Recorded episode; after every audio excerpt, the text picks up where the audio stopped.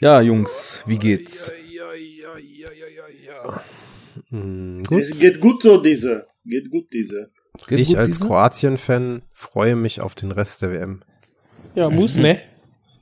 Okay, also ihr müsst mich jetzt mal auf den Stand bringen. Das Einzige, was ich weiß, ist, dass Deutschland raus ist.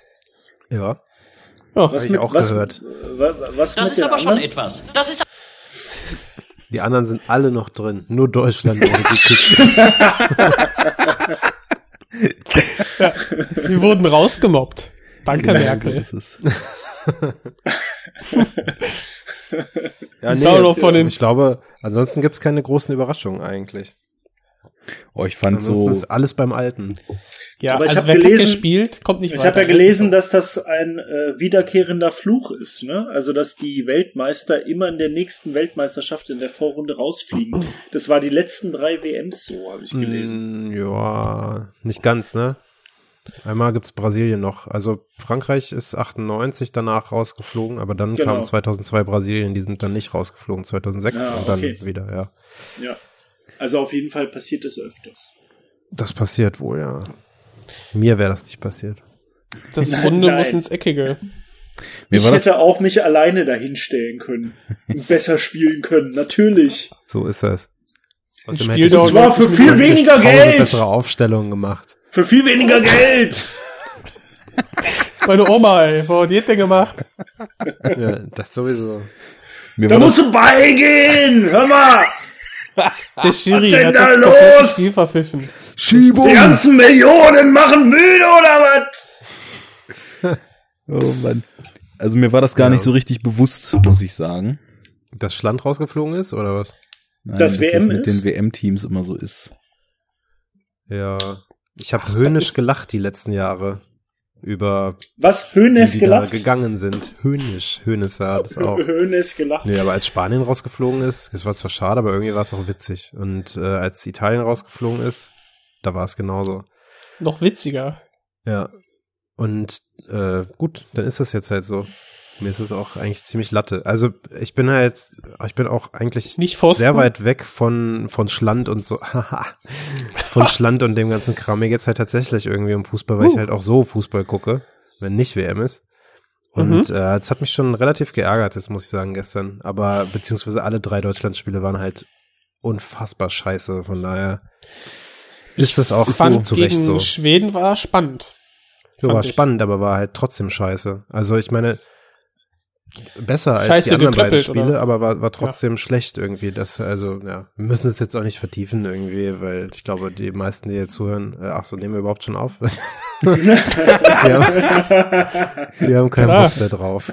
Aber. Nee, aber ich muss auch ja. sagen, äh, das ist vielleicht gar nicht so konkret so ein Fußballding, sondern eher so, was diese Stimmung betrifft durch diese ganze Rechtsruckkacke, die momentan überall abgeht, habe ich mhm. auch echt nicht so richtig viel Nerv auf dieses Deutschland, Deutschland über alles gelabere, was das die ganze mir aber schon immer so. Ja, mir also auch. auch. Bei den letzten WMs. Mir auch. Aber ich habe so, also es ist, man, man darf, ne, so jetzt um mal in die, in die geile mhm. Terminologie von den ganzen Spackos zu fallen, es ja sowieso erst wieder machen, seit WM hier war. Wann war das? 2006, ja. ne? Ja. ja. Das deutsche Und Sommermärchen. Ich meine so, das, das war halt, ja genau, das Sommermärchen. Geile Phrasendrescherei.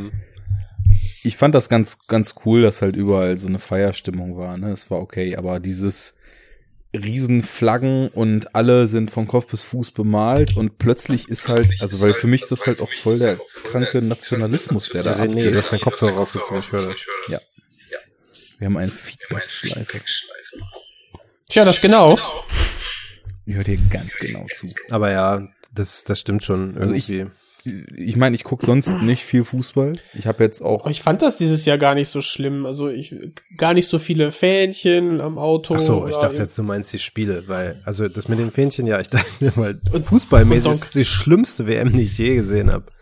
Also ja. durch die Bank also, weg, nicht nur von Deutschland. Hm, ja, dafür habe ich zu wenig gesehen, kann ich jetzt. Ja, aber also die interessante Frage ist ja, warum ist das so? Naja, weil es einfacher oder weil es sich bisschen. Du stellst die richtigen Fragen. Es hat sich, glaube ich, einfach bis in die kleinsten Teams auch rumgesprochen, wie man halt. Knallhart äh, nachgefragt. Ein Spiel äh, zerstören kann. Das ist, glaube ich, halt Einfach so das Du meinst Ding. mit dem Schiri, dass die die so behaken oder was? Nein, nein, oder einfach taktisch, äh, taktisch so. einfach ein, äh, eine Fußball spielende Mannschaft auflaufen zu lassen. Also nicht, dass das Schland jetzt irgendwie besonders, äh, weiß ich nicht, gut gespielt hätte, aber sie haben ja Fußball gespielt und dann stellen sich die Gegner halt hinten rein. Das ist ja nichts Neues irgendwie. Das ist halt so typisch, äh, weiß ich nicht, hier Mourinho-mäßig, ne? Ach, keine Ahnung. Ist halt einfach krass nervig. Und dann hast du aber, ich meine, die können dann halt auch gut verteidigen und dann ist das meinetwegen auch eine valide Nummer. So, dann kannst du das halt machen. Dann verteidigst du halt das ganze Spiel durch und machst dann halt zwei Konter und wenn du Glück hast, machst du einen davon als Tor rein, hast halt gewonnen. Bumm. Hat ja bei Schweden aber, zum Beispiel gut funktioniert, ne? Ja, genau. Schweden hat wie viel? Zwei Konter gemacht und die waren nicht erarbeitet. Das war halt irgendwie so Zufall. Das waren halt Fehler von der deutschen Mannschaft. Dadurch gab es Konter Schweden und dann machen die halt ein Tor und fertig irgendwie. Und äh, ja. Ich mache jetzt Ahnung. noch mal meinen Punkt, den ich eigentlich machen wollte. Mir ging es eigentlich nur darum, dass wenn ich jetzt bei so einer Meisterschaft Fußball gucke, da geht es mir nicht darum, irgendwie unbedingt mir ein deutsches Spiel reinzuziehen, sondern ja. dann gucke ich mir halt Spiele an und freue mich, wenn ich halt qualitativ hochwertigen Sport da sehen kann. Ja, bei denen Sport. siehst du nicht bei der WM, das ist ja genau das Problem. Ja, ich, also es den gab schon ein paar Spiele, die ganz gut liefen. Das waren die wenigsten. Denn? Also viele, ja, ich kriege das nicht mehr zusammen. Ich habe zu viele. Ja, geguckt, aber das äh, Spanien, Portugal war doch ganz äh, spannend. Ja, das war das ne? einzige. Das war das einzige Spiel bis jetzt. Ich meine, jetzt klar, es wird ab dem Achtelfinale besser, aber ja, klar. Ich, äh also es waren auch mehrere, wo mir die Augen zufallen sind. Das definitiv. Insofern verstehe ja. ich ja schon, was du meinst. Aber mein Punkt sollte sein, ich brauche da jetzt nicht die deutsche Mannschaft im Turnier, mhm. um das zu gucken und mich darüber zu freuen, wenn da coole ja, Spiele sind. Ja, weil dieses ganze, äh, wir feiern jetzt hier das Land und äh, so weiter, das, das ist in gerade diesen ganzen Entwicklungen der letzten Jahre und dieser Kerbe, in die halt einfach sich so fürs Deutschsein zu feiern schlägt, da habe ich einfach keinen Bock drauf. Nee. Verstehe ich gut, aber du kannst ja mit einem positiven Beispiel vorangehen, als jemand, der, weiß ich nicht, äh, der sich dafür freuen kann, dass die deutsche Nationalmannschaft äh, auch irgendwie einen Schnitt der Gesellschaft äh, widerspiegelt, so, ne, und dann halt nicht rumheult, wenn ähm, dann ein paar Wochen vor WM-Start äh, äh, in Özil, in Erdogan dann zum äh, eh, genau zusammen in Bild auftauchen. Jetzt wird's politisch. Ja, ja, es wurde ja ein Politikum draus gemacht. Und zwar von allen Seiten irgendwie. Es war aber auch und halt echt ultra dumm. Und ich bin jetzt nicht einer von denen, die irgendwie aber wen überrascht das denn, dass da irgendwie auch Knallbirnen zwischenstehen? Niemanden. Ja, das ja. ist ja genau der Punkt. das ist doch der Punkt. Also hör dir doch ja. mal an, was Podolski in seinen Interviews für Müll rausgehauen hat. Und der wurde halt auch nicht ausgepfiffen dafür, dass er einfach nur am, am laufenden Band ja, ist genau das, geistigen was ich sage, der, der, Backlash irgendwie, der da kam und wie mit den beiden umgegangen wird, das war von Anfang an falsch ja. und bescheuert. Fand das war halt einfach auch. total dumm. Aber deren Aktion war halt auch super dumm. Aber ja, hätte man halt komplett. irgendwie was war das denn für eine Aktion? Sind die da extra hingefahren oder was? Nee, das war in, in London. Die spielen ja auch beide in England. Ich glaube, Erdogan war halt einfach im Land und dann. Ja. Der hätte wahrscheinlich gesagt, kann ich die mal treffen und ja, so und dann, ja. hallo, guten Tag, da wurde irgendwie ein Foto gemacht für Erdogan, für PR Das Ding ist so. nur, es ist halt, es ist halt Erdogan und nicht irgendwie Macron oder sowas, ne? Das ist halt, glaube ich, das große Problem. Und dann eben das Standing von, von Erdogan in Deutschland und so weiter, wie das hier angesehen wird und dann halt mit der großen äh, Anzahl an, an Deutsch-Türken und so weiter, ist es halt einfach ein großes Ding, wenn du sowas machst in Deutschland. Ja, ne? aber dann, dann okay. Das also als macht Zeichen zwar für die Deutsch-Türken für vor der Wahl wirklich, da, dieser Zeitpunkt, der war mega dumm. Und das ist einfach von dem PR-Team von Erdogan richtig clever gemacht worden. Ja, ja, Gebe ich zu. Mhm. So. Aber die beiden sind halt erstmal primär Fußballer und wenn die aus einer Familie kommen, wo Erdogan vielleicht doch noch irgendwie ein Standing hat und dann er anfragt, ob der sie sehen kann und wenn du äh, auch vielleicht einige Sachen kritisch, äh, sehr kritisch äh, ihm gegenüberstehst, aber wenn da so ein Staatsmann kommt und sagt, ja, kann ich den, kann ich bitte dich treffen und du sagst, ach ja, meine Mutter findet den ja gut oder meine Oma oder wie auch immer, da triffst du dich vielleicht für fünf Minuten mit denen und da wird dann so eine riesen Geschichte draus gemacht. Ganz ehrlich, da kannst du ja einen riesen Fass aufmachen. Quatsch, ja. Äh, ja. Weil, also ich meine, die Sache ist, wie jemand zum Beispiel zu so einem Despoten wie Erdogan steht, hängt ja auch total davon ab, in welchen Informations- und Mediennarrativen derjenige sich bewegt. Weil es gibt mittlerweile so viele mediale Parallelrealitäten, in denen einfach mal komplett andere Bilder von irgendwelchen Leuten gezeichnet werden. Woher weiß man denn, ob Günduan oder Özil sich überhaupt irgendwie mit der Nachrichtenlage der Welt beschäftigen? Keine Ahnung. Ja, machen weißt ja, du nicht. Das hat auch nicht mal was, was, damit zu tun, ob man intelligent ist oder nicht. Manche Leute machen das, machen oder manche machen das nicht, wie du gerade mhm. schon sagtest. Die sind halt primär erstmal Fußballer. Und ja, wenn, dann kann es halt auch sein, dass sie aus irgendeinem so total ges gespinnten Nachrichtenkanal, vielleicht sogar aus der Türkei oder was auch immer, so ihre, ihre News und ihr Weltbild beziehen. Das machen halt Millionen anderer Leute auch und halten halt deswegen dann eben Erdogan für den Halsbringer. Das weißt du ja alles nicht. Und äh, nee, das stimmt schon. Aber das Ding ist auch, äh, du glaubst oder man sollte nicht glauben, dass die beiden jetzt sagen, oder die Entscheidung treffen, so nice, lass mal mit Erdogan treffen. Und das ist eben nee, der Punkt. Da ist so ein eben. riesen PR-Team dahinter, ein Management und die hätten alle mal sagen können, so, ah, ich weiß nicht, ob das so eine gute Idee ist. Ähm, genauso auch der DFB und, und allgemein, das war von allen Seiten halt einfach auch kacke gehandelt, auch im Nachhinein vor allem. Und dass dann die scheiß Bildzeitung so eine riesen Anti-Kampagne fährt und so weiter. Und ich und wette, jetzt wieder anfahren lässt, ne? Ja, natürlich. Jetzt kann man ja wieder irgendwie so nach dem Motto.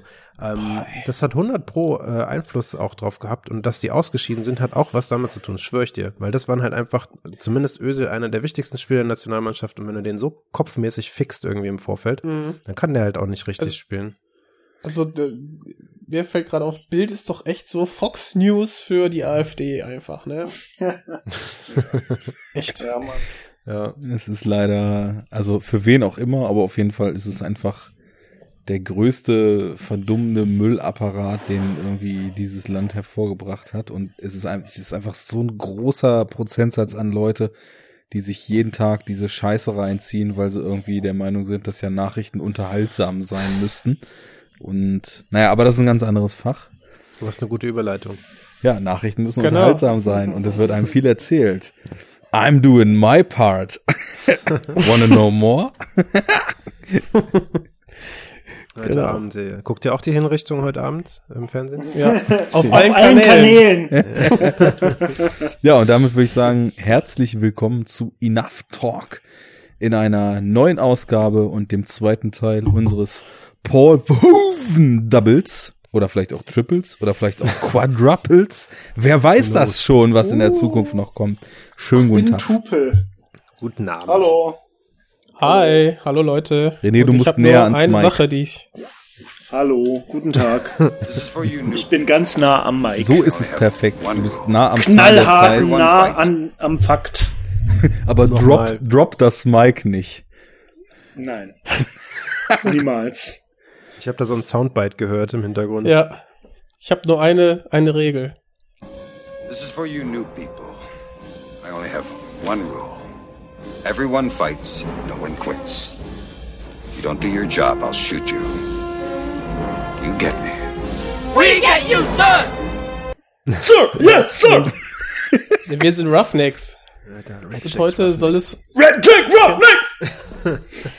Darum soll es heute gehen. Ganz ja. genau. Starship Troopers 1997, Paul Verhoeven. Du sagst das immer so schön. Paul Verhoeven. Verhoeven. Verhoeven. Ja, das ist, weil der kommt von den Niederlanden, der Paul Verhoeven. Paul Verhoeven. Hast du vorher auch ein paar Filme gedreht. Ein paar Filme gedreht von den Niederlanden. Alter, jetzt sind wir schon wieder so im Off. Es war ja so schlecht gerade von mir, aber dafür, da, dafür stehen wir mit unserem Namen. Wir machen nochmal einen kleinen Admin-Block. Und zwar nochmal, ich wollte das ja mal regelmäßiger machen, weil es einfach der Shit ist, was abgeht in unserer Hörerschaft. Wir haben wieder fette Kommentare bekommen von unserer sehr, sehr fleißigen Kommentatorin Lydia. Vielen Dank dafür. Was noch was, nicht wir haben weibliche Hörer mittlerweile? Ich bin echt viel zu selten dabei. Ja, also vergraul sie mal, René, das schaffst Was ist denn los? Als wir damit angefangen haben, war das eine reine Würstchenparty. Circle Jerk. Bisher haben wir noch eine, also sei lieb. Ja, ich würde sagen, dann besprechen wir mal Sausage Party, um diese Zustände wiederherzustellen. so. er den? Furchtbarer Film. Der ist so geil. Nein. der ist so groß. Es steht total auf Seth Rogen, Humor und alles, was dazu gehört, aber den Film fand ich so kacke. Ey. Der ist so großartig. Der sieht schon so scheiße aus. Ja. Und dann sind da so großartig so Szenen aus anderen Filmen gespiegelt und parodiert. Wie geil diese Szene ist, wo das Mehl aus dem Einkaufswagen fällt und alles so Batman wie Superman Apokalypse mäßig plötzlich abgeht und die Leute da äh, oder die die Gemüse und Veggies zerfetzt werden. Ja, das ist ja James Ryan Zitat. Ja, James Ryan ist auch drin, aber es ist auch irgend so ein Apokalypse Superhelden Action irgendwas Zitat drin. Ich weiß nicht mehr, was okay. das war. Ja, Nun. aber das ist ein anderes Thema. Zerfetzte Leute gibt's allerdings auch in Starship Troopers. Ich war nur mit dem Danke sagen noch nicht fertig. Spenden gab's auch. Ähm, und das Uiuiui. beantwortet meine Frage von vor ein paar Episoden, ob wir den verlorenen Patreon-Spender aufgrund unseres Sausage Party Circle Jerks verloren haben oder ob er einfach keinen Bock mehr auf Patreon hatte und er hatte keinen Bock mehr auf also Patreon. Schön direkt angeschrieben so, wo ist die Kohle? Junge, zahl, zahl, sonst passiert was, habe ich gesagt. Wo, er hat gesagt, okay, wo mach, ist mach das. Geld, Junge? ja, du kriegst die Kohlen wieder. du kriegst die Riesen wieder, hat er gesagt. Oh, Entschuldigung. Ja. Ja, danke schön. Da kommt jetzt was bei PayPal. Großartig. An alle, die das auch machen wollen.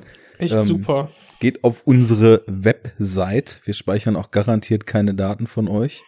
Da gibt's Links zu unserem Patreon-Account Enough Talk Podcast. Da gibt's unseren PayPal-Link. Da gibt's Links zu unserer Wishlist, auf der man uns beschenken kann. Was auch passiert ist, denn Serpico trudelte hier ein, den wir dann auch demnächst besprechen werden, weil wir ihn geschenkt bekommen haben. Unserer. So. ja, klar. Wer zahlt hier den Server? Wer zahlt hier den Server? okay, okay. Eigentlich müsste der Neue bezahlen. Der müsste sich ja erstmal einkaufen. Was? Fresh meat for the grinder, eh? I'm just. Fresh meat for the grinder, eh? ja. So, und damit haben wir es abgefrühstückt. Fettes Merci. Wer uns spenden will, kann das machen. Patreon, PayPal, Flatter, Geldüberweisung, genau. Geschenke vor der, vor der Haustür. Wenn ihr ganz fleißig spendet, dann kriegt der René vielleicht auch so einen coolen Popschutz. Ach, Ivo.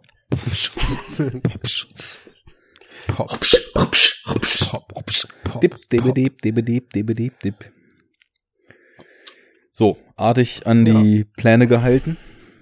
Hm. Und äh, dann wollen wir mal reinstarten. Starship Troopers. Seit letztem Jahr nicht mehr auf Liste A indiziert, wie man hört. Richtig. Ja. Endlich. Ist auch äh, interessante Entwicklung, ne? Also der war ja 1997 dann tatsächlich komplett indiziert. Und ich glaube, letztes Jahr wurde er vom Index genommen und seit diesem Jahr ist das ist einfach die FSK 16 Version ungeschnitten. yes. Ja. Das ist auch interessant zu sehen, wie die Maßstäbe sich so verändern. Ne? Hm. Das ist ein gutes Beispiel auf jeden Fall dafür. Also ja, und ja. Äh, Evil Dead, das war ja zeitweise ja. der, der schlimmste Schund und Dreck, den man nur irgendwie kriegen konnte von aus irgendwelchen Internetforen, von Freunden, von Freunden. Und dann hast du die zu Hause auf deiner kleinen Glotze geguckt und die Quali war immer noch hundsmiserabel. Ja, und jetzt Blu-ray bei Saturn, 7 Euro oder was? Oder in einem anderen Elektromarkt für 16 Euro. Das ist klar. Lidl Grabbeltisch. Ja, interessant ist aber nicht nur, wie sich das in diesem Rating so widerspiegelt, sondern auch wie die eigene Gewohnheit und die eigene, ich nenne es mal etwas reißerisch Abstumpfung da so mitgeht. Weil ich habe den jetzt geschaut und ich hatte den wirklich lange nicht gesehen und im Zuge der Historie des Films bin ich mir echt nicht sicher, ob ich den überhaupt mal ungeschnitten gesehen habe, weil ich kann eigentlich als der lief nicht so alt gewesen sein, dass ich in den 18er Film im Kino reingegangen bin. Und ja, dann habe ich den jetzt geschaut und habe mich dann gefragt, hm, okay, aber klar, ist deftig und knackig, aber was ist denn daran jetzt eigentlich so fies, dass man da jetzt dran rumschnippeln und initiieren naja, müsste? Ich, also ich glaube, das Ding war ja eher, dass äh, die äh, die Prüfstelle, genau wie viele andere Leute halt auch, die sich äh, irgendwie so kritisch mit dem Film auseinandergesetzt haben, äh, die ähm, meiner Meinung nach ziemlich offensichtliche Satire-Komponente ja halt einfach ignoriert und nicht erkannt haben. Ne? Ja. Und dem Film wurde ja äh, auf äh, von vielen Seiten aus vorgeworfen, dass der halt einfach äh, äh, ja also Militarismus und Faschismus und so weiter total idealisiert und halt Gewalt als Lösung für alles. Aber es gibt halt äh, ganz viele Beispiele, wo halt irgendwelche Prüfstellen und ähnliche Instanzen ähm, halt einfach das nicht checken, ne? Also halt äh, in dem Film halt einfach nur eine stumpfe Verherrlichung von Gewalt und äh, Krieg halt sehen. Und das ist ja totaler Quatsch. Also ich meine, es ist ja so offensichtlich, dass das halt äh, vor Satire trieft. Und ich glaube, das war halt das Problem, ne? Das hat wahrscheinlich also die Bundesprüfstelle auch nicht erkannt. Also Fürs heutige Auge würde ich dir auf jeden Fall recht geben, aber um Satire zu erkennen, brauchst du ja immer, sag ich mal, eine Grundbildung. Ähm, und ähm, die haben die nicht sagt, bei der Prüfstelle.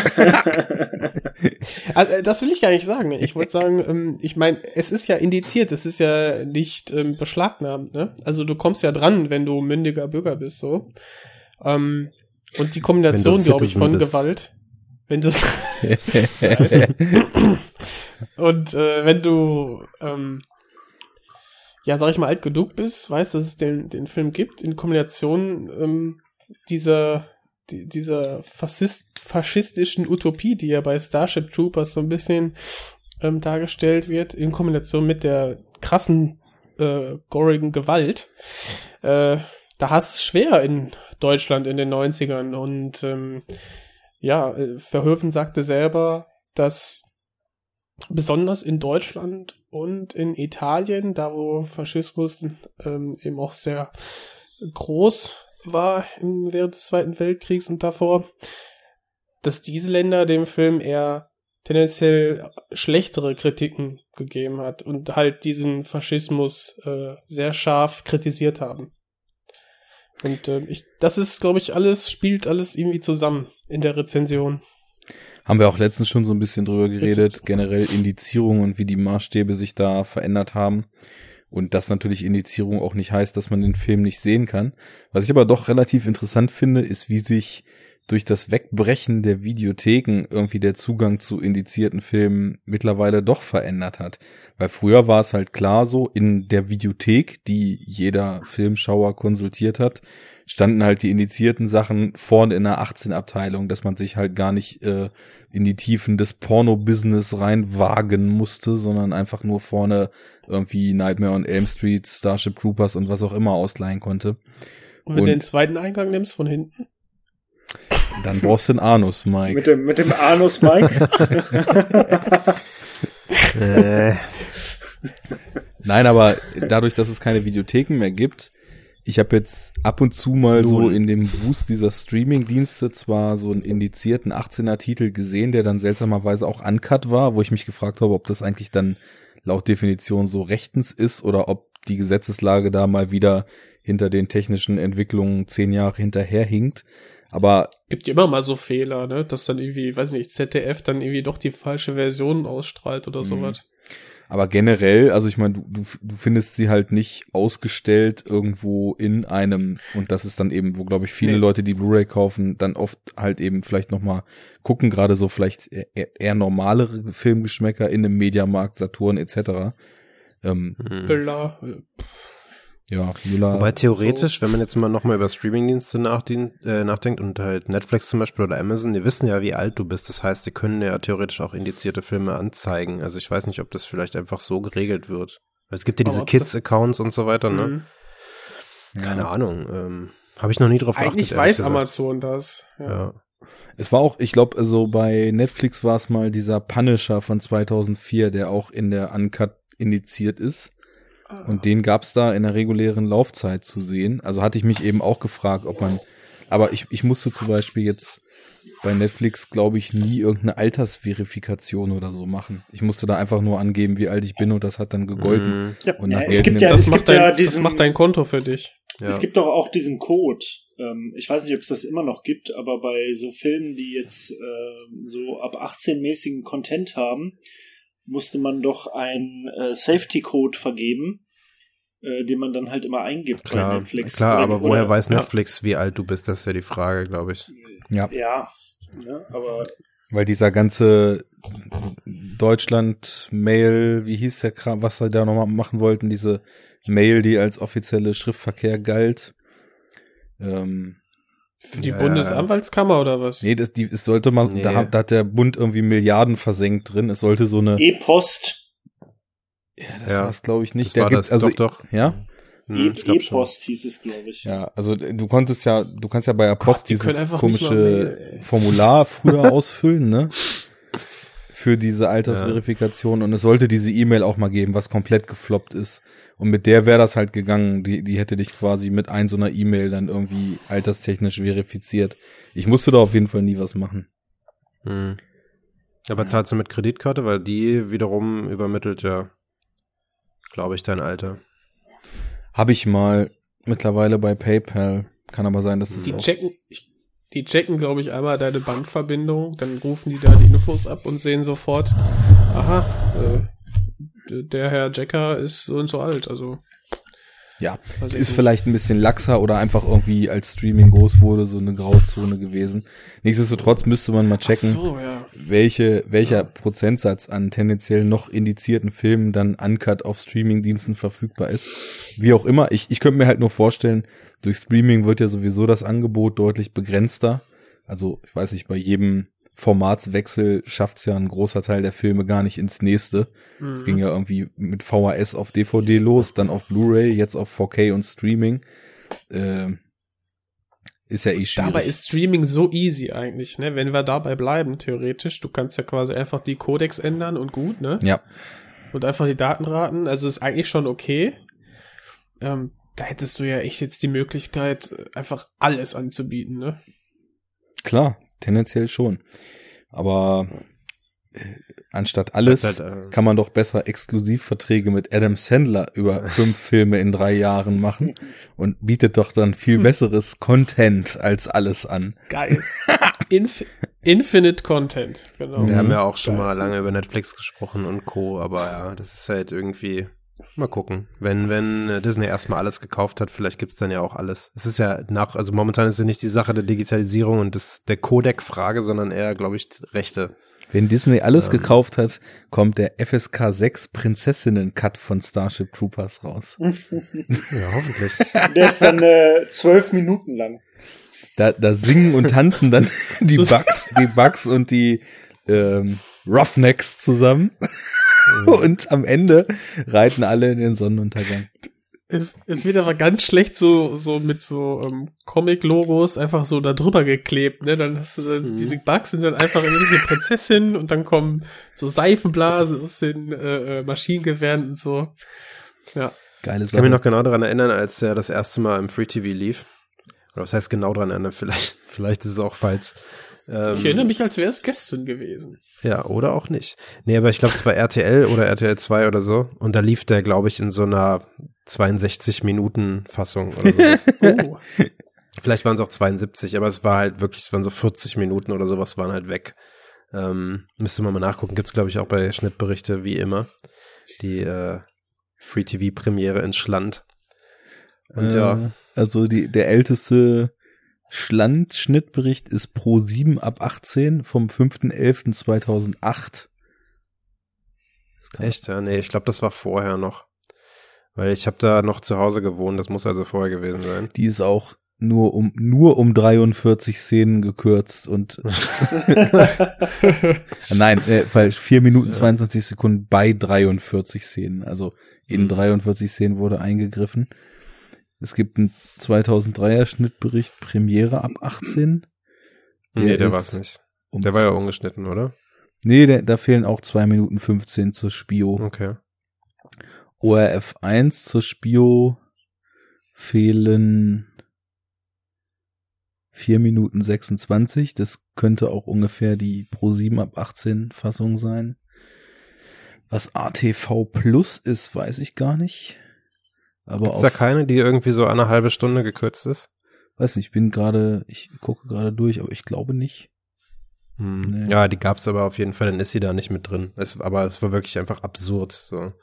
Ach so, dran erinnern. wahrscheinlich, ja, es gibt auch eine FSK, äh, nee, Quatsch, das ist ja die neue. Nein, falsch. Ich wollte gerade sagen, es gibt eine FSK 16 Version. Ja, mhm. gibt es seit einem Jahr, klar. Ja, die gab es damals halt natürlich nicht. Mhm. Ja. Wie seid ihr an den Film rangekommen? Wann habt ihr den das erste Mal gesehen? Auch damals wahrscheinlich, oder? Also ich habe den zum ersten Mal gehört, muss ich sagen. Und ähm, und zwar habe ich äh, war mein erster Kontakt ähm, das hier. Das ganze Gehirn weggelutscht. und, äh, und zwar ist das kam das als Snippet vor bei den Ärzten. Auf dem Album 13 gibt's mhm. den Song Der Infant. Und da gibt's das dann. Und Belas Antwort hieß dann Nö! Und dann äh, ging's weiter im, im Lied. Und dachte so, ja, ey, cool, ne? War irgendwie war ich halt voll drauf, Ärzte geil und so immer noch. Und ähm, dachte ich, ja, das ist ja, das ist ja interessant. Wo kommt das denn her? Ja, ich weiß nicht, also mal eben Internet anschmeißen, so äh, ging damals nicht. Hm. Ähm, irgendwie bin ich dann drauf gekommen. Ich weiß nicht, ich glaube, es waren irgendwelche Gespräche und irgendeiner wusste dann mal, woher das stammt oder so. Genau. Und äh, schön, das wusste ich dann, war mir dann egal. und irgendwann, ähm, wenn man sich so für Filme interessiert, wird dann früher oder später läuft dir Paul Verhoeven oder Starship Troopers einfach, kommt sie über den Weg. Mhm. Und dann war mein Interesse wieder geweckt, weil, ach ja, da war doch was und so. Kam in, ins Gedächtnis. Und ich habe den dann tatsächlich ähm, in einem An- und Verkaufladen gesehen. Als äh, Spio-JK-Fassung, dem Typen, dem Ali, der war das, dem war das nicht bewusst, dass er das nicht hätte ausstellen dürfen. War mein Glück. Ja. ja habe ich den für ein paar Euro damals echt noch geholt und ja, war glücklich. Habe ich den gesehen. Das ich bin echt am Rätseln, wie es bei mir war. Ich weiß noch, dass ich den auf jeden Fall auch in den 90ern dann gesehen habe. Wie eben schon gesagt, ich kann mir nicht vorstellen, dass es im Kino war, weil da, also als der im Kino anlief, war ich noch 14. Und ich weiß auch, dass ich öfter mal versucht habe, mich in irgendwelche Filme, die ich deutlich noch nicht sehen durfte, reinzuschmuggeln, aber dass das meistens nicht geklappt hat. Ähm, ja. Keine Ahnung, der lief halt im Januar 98 in Deutschland an. Ich meine, dass dann wahrscheinlich die Historie, die ich damit habe, dann auf so VHS oder frühe DVD-Videothekenzeit tatsächlich zurückgeht ich fand auf jeden Fall beim ersten Mal schauen damals so in dem Alter halt geiler Actioner, ne? Und fand das mega beeindruckend, wie krass diese Bugs ja. und so weiter aussahen. Also, es ist ja immer so, in Anbetracht dessen, wie weit man effekttechnisch und wie weit man generell technisch so in der Zeit voranschreitet, das kommt einem ja immer zur Zeit der Entstehung so ziemlich mindbending vor, was dann plötzlich möglich ist. Und wie geil diese Armee an Bugs und so weiter damals aussah hat mich schon irgendwie ziemlich umgehauen.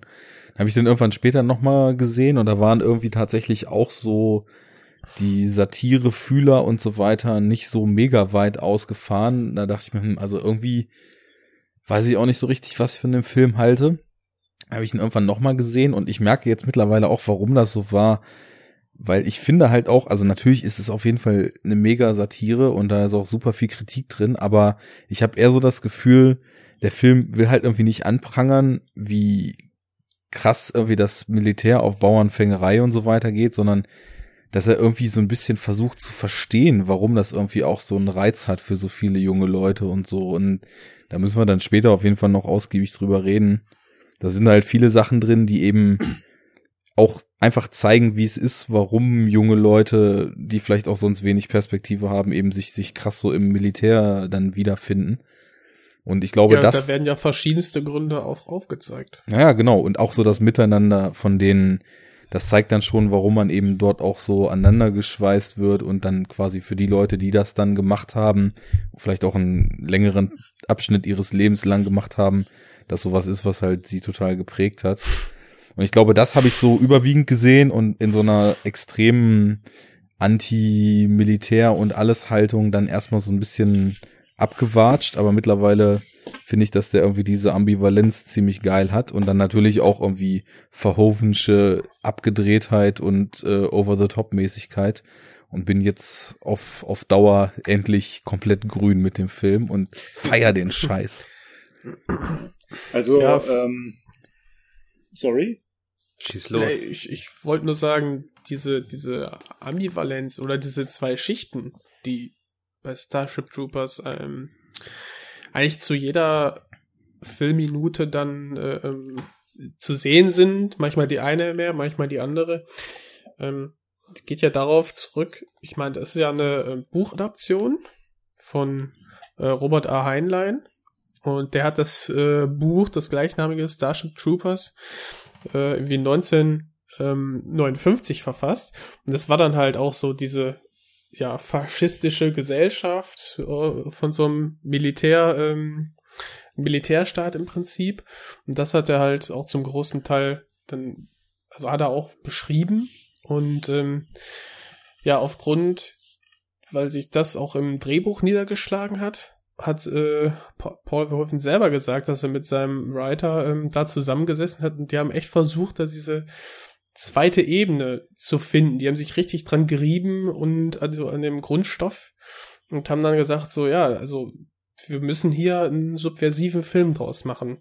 Und so kam dann die Idee mit den Einspielern und äh, quasi, dass das alles so künstlich ist im Design und äh, ja, ich meine, du hast einfach die Schule als Rekrutierungsbüro. Ich meine, das mhm. ist ja eigentlich schon äh, eine richtig krasse Idee. Ja gut, aber das war ja also in der in der Realität teilweise auch nicht anders, ne? Also in den äh, USA beispielsweise zu Zeiten des äh, Vietnamkriegs und so weiter ähm, hat das Militär auch aktiv an Schulen rekrutiert. Und ich weiß nicht, ob das heute immer noch so ist, aber ich glaube, also es würde mich in jetzt, den Unterricht gegangen oder standen die naja, davor? nee, aber es gab, äh, glaube ich, schon äh, im Zuge von so, was weiß ich, irgendwelchen Schulabschlussgeschichten und Feiern und so, äh, gibt's ja manchmal auch in Deutschland, dass dann irgendwie äh, irgendwelche Firmen oder so sich irgendwo präsentieren oder Unternehmen aus der Region oder so, ne? Und äh, also in den USA ist das, glaube ich, nicht so unüblich und auch an Colleges und so, dass halt äh, die ähm, also dass das Militär da halt irgendwie äh, zumindest ein bisschen für sich wirkt. Ne? Das war doch, glaube ich, auch in diesem Winters Bone so, den wir ganz früh in der Enough Talk-Ära irgendwann mal besprochen hatten. Da war doch auch, ähm, glaube ich, so Rekrutierung, also ich weiß nicht, ob es eine Schule war, aber es war auf jeden Fall so ein Social Center, wo auch irgendwie die ganzen Jugendlichen und so weiter so ihren Tag verbracht haben, wo halt auch so ein Typ saß und einfach so sein Enlistment-Table da aufgebaut hatte. Aber ähm, mir fiel vorhin noch was ein, weil ähm, also bei mir war es halt auch so, so wie Arne es erzählt hat, ähm, dass ich eigentlich kurioserweise gar nicht mehr weiß, wann, äh, also wann ich mit diesem Film das erste Mal in Berührung kam. Ähm, und das finde ich halt komisch, weil bei allen anderen Filmen, die wir halt sonst so besprechen und so, können wir uns ja ziemlich ausgiebig damit äh, befassen äh, wie diese Filme so in unser Leben gekommen sind. Und ich habe mich halt gerade gefragt, woran das liegt. Ne? Und vielleicht ist es ja halt auch tatsächlich so, dass es halt irgendwie so ein Film ist, der, der sich ja tatsächlich dann auch erst mit einem gewissen Alter sozusagen voll entfaltet in seiner Wirkung. Ne? das glaube ich wirklich, ja. Ich sehe das, ich sehe das halt genauso, wie du es beschrieben hast. Ähm, ich weiß zwar nicht genau, wann äh, mein erster Berührungspunkt war, aber es war halt auch definitiv im Fernsehen, weil ich den definitiv nicht im Kino gesehen habe. Äh, und ich habe den auch definitiv halt als so straighten Action-Sci-Fi-Film halt irgendwie äh, wahrgenommen am Anfang, wann auch immer das war. Und äh, je öfter ich den jetzt halt gesehen habe und jetzt natürlich auch für den Podcast und auch vorher mal und so und mal einen Wikipedia-Artikel dazu gelesen habe oder sowas oder mal ein Review gesehen habe irgendwo, ähm, kam das halt immer eher so nach und nach, äh, äh, dass, dass da, also was da halt alles noch drinsteckt, so in dem Film, ne? Und dass es ja eigentlich eine total herbe Gesellschaftskritik ist.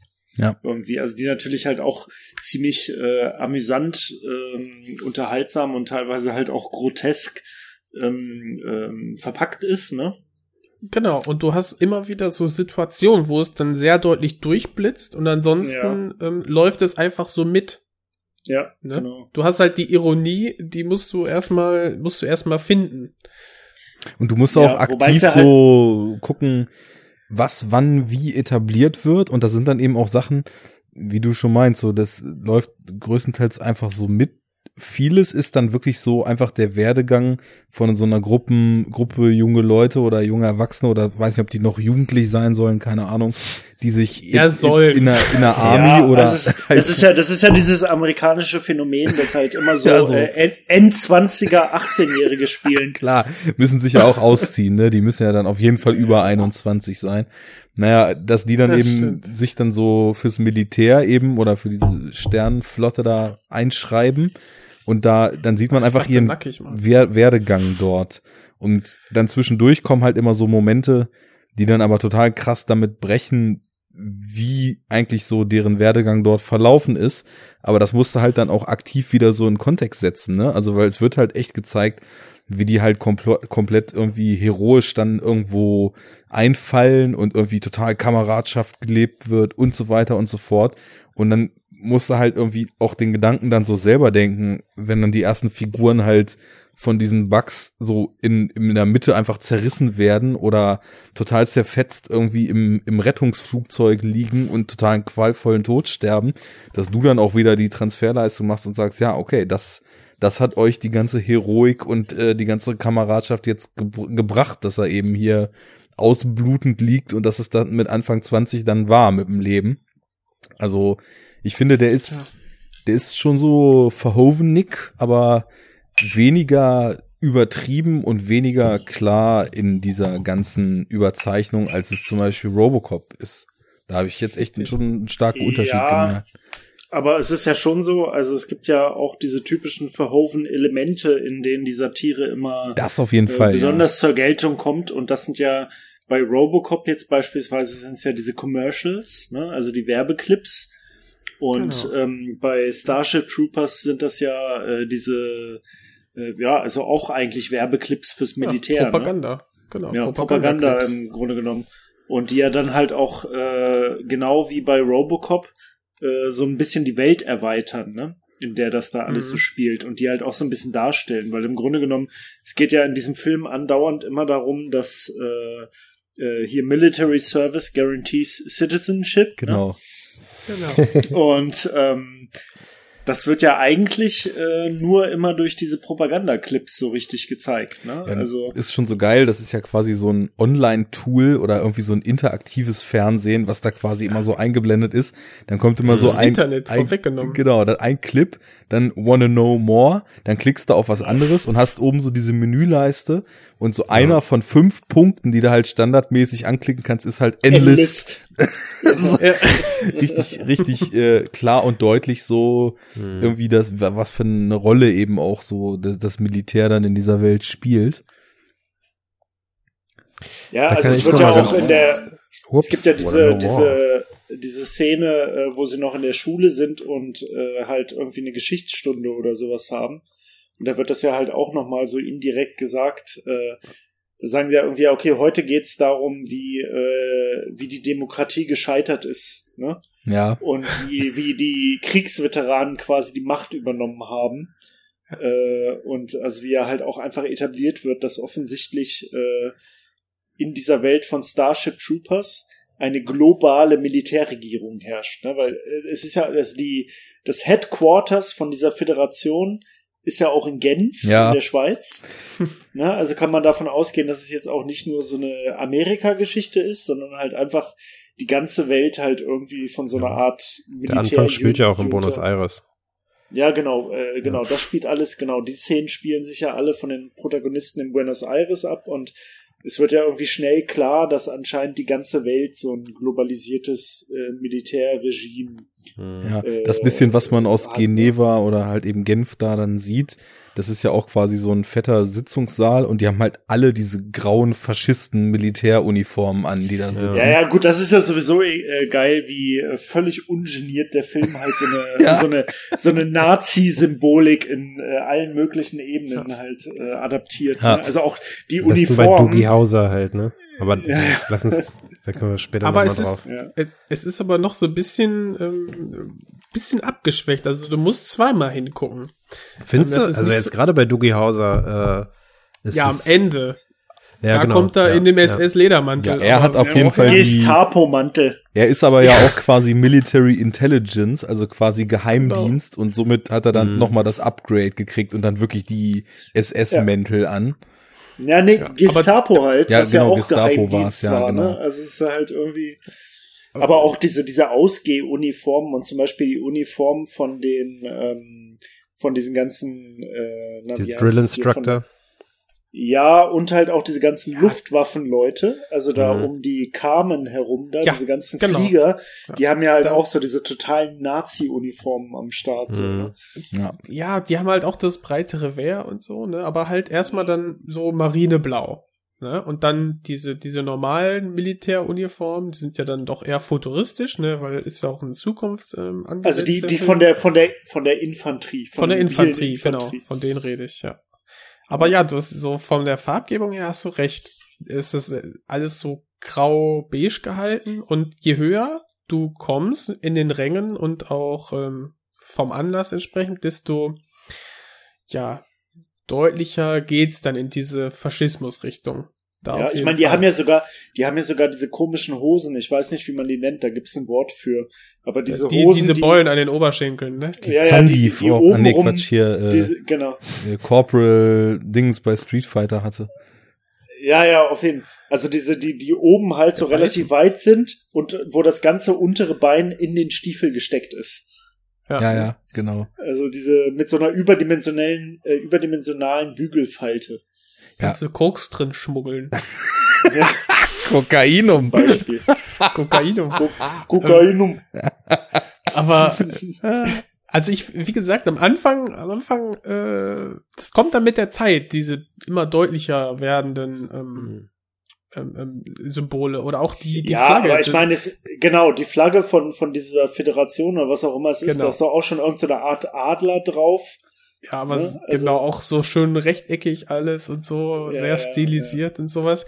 Was ich sagen wollte ist, wenn mir jemand sagt, ja hier ganz klar fas faschistoide Züge, dann dann denke ich immer erstmal an V wie Vendetta, ne, weil das war einfach kopiert. Die haben nur das Zeichen ausgetauscht ne, dieses äh, Hakenkreuz dann mit einem anderen Kreuz dann irgendwie ersetzt und gut. Und hier ging das nochmal durch so ein durch so ein Filter, der es so ein bisschen pastellisiert, irgendwie so ein bisschen abschwächt, äh, ähm, passender macht für so eine Satire.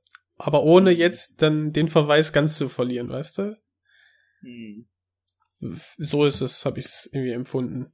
Bis dann Dugi Hauser kommt in der SS-Lederrüstung und äh, sagt, ja. es hat Angst und alle jubeln. Yay! ja, das. Wir quälen ja. es, yeah! Geil! Lass es uns quälen! genau. Ja, ich fand ähm, auch interessant, wir haben ja schon bei äh, Robocop, um den Bogen zu schließen, auch gesagt, dass auch Starship Troopers ja voraussichtlich mit äh, diesen Propagandaspots anfängt und äh, wir haben recht behalten. Keinen Unsinn erzählt. Ja. Auch hier schafft es Verhoeven wieder in kürzester Zeit, sag ich mal, diese ja, Welt, in der wir uns befinden, mhm. dann durch diesen, durch diese Spots äh, sogar noch mit der Verlinkung, dass so schön weiß, wo wir gerade sind, bei welchem Topic, äh, Topic, ähm, dann diese Welt aufzumachen. Das da kann ist ich wieder mal kurz reingrätschen, um ja. kurz meine Story irgendwie zu Ende zu bringen. Gibt äh, jetzt aber gelb-rot. Wie ich dazu gekommen bin. Nee, erstmal nur gelb.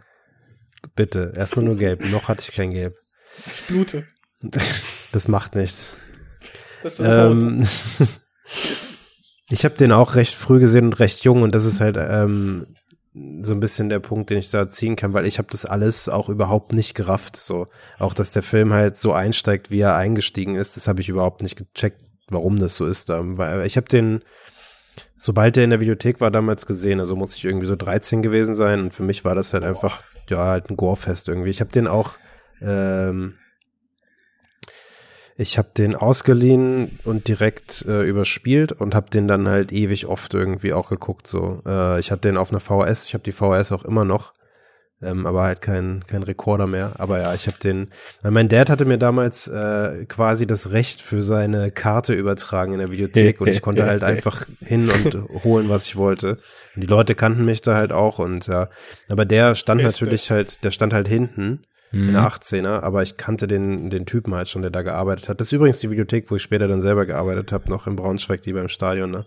Ja. Ähm, mhm. Gibt's auch nicht mehr. Auch sei, nee, gibt's nicht mehr. Äh, der hat mir dann ähm, den empfohlen und dann habe ich den mitgenommen und habe mir direkt überspielt und halt ewig oft geguckt. Und ich kannte da auch Robocop schon, aber ich wusste natürlich nicht, wer Verhoeven ist und also ich, das war so eine Zeit, so mit 12, 13 Jahren, da habe ich mich noch nicht für Regisseure interessiert. Da das kannte ich halt, mir auch super nicht, spät erst, dass Spielberg ich das so, und Lucas oder sowas. Ja, ja. und ich habe vor allem früher auch viel mehr mich so an Schauspielern orientiert als an Regisseuren. Ja, genau. ja. ja. Ja, und da war das halt auch so, dass irgendwie mir die Parallelen natürlich nicht aufgefallen sind und überhaupt auch diese ganze Satire, wie ihr jetzt auch alle schon gesagt habt, das ist halt so ein Ding, das reift halt einfach irgendwie in einem selber. Aber ich habe den, ich fand den trotzdem von Anfang an geil und ich finde ihn von, von damals, wo ich ihn gesehen habe, bis heute geil und immer aus anderen Gründen so ein bisschen. Mhm. Und ähm,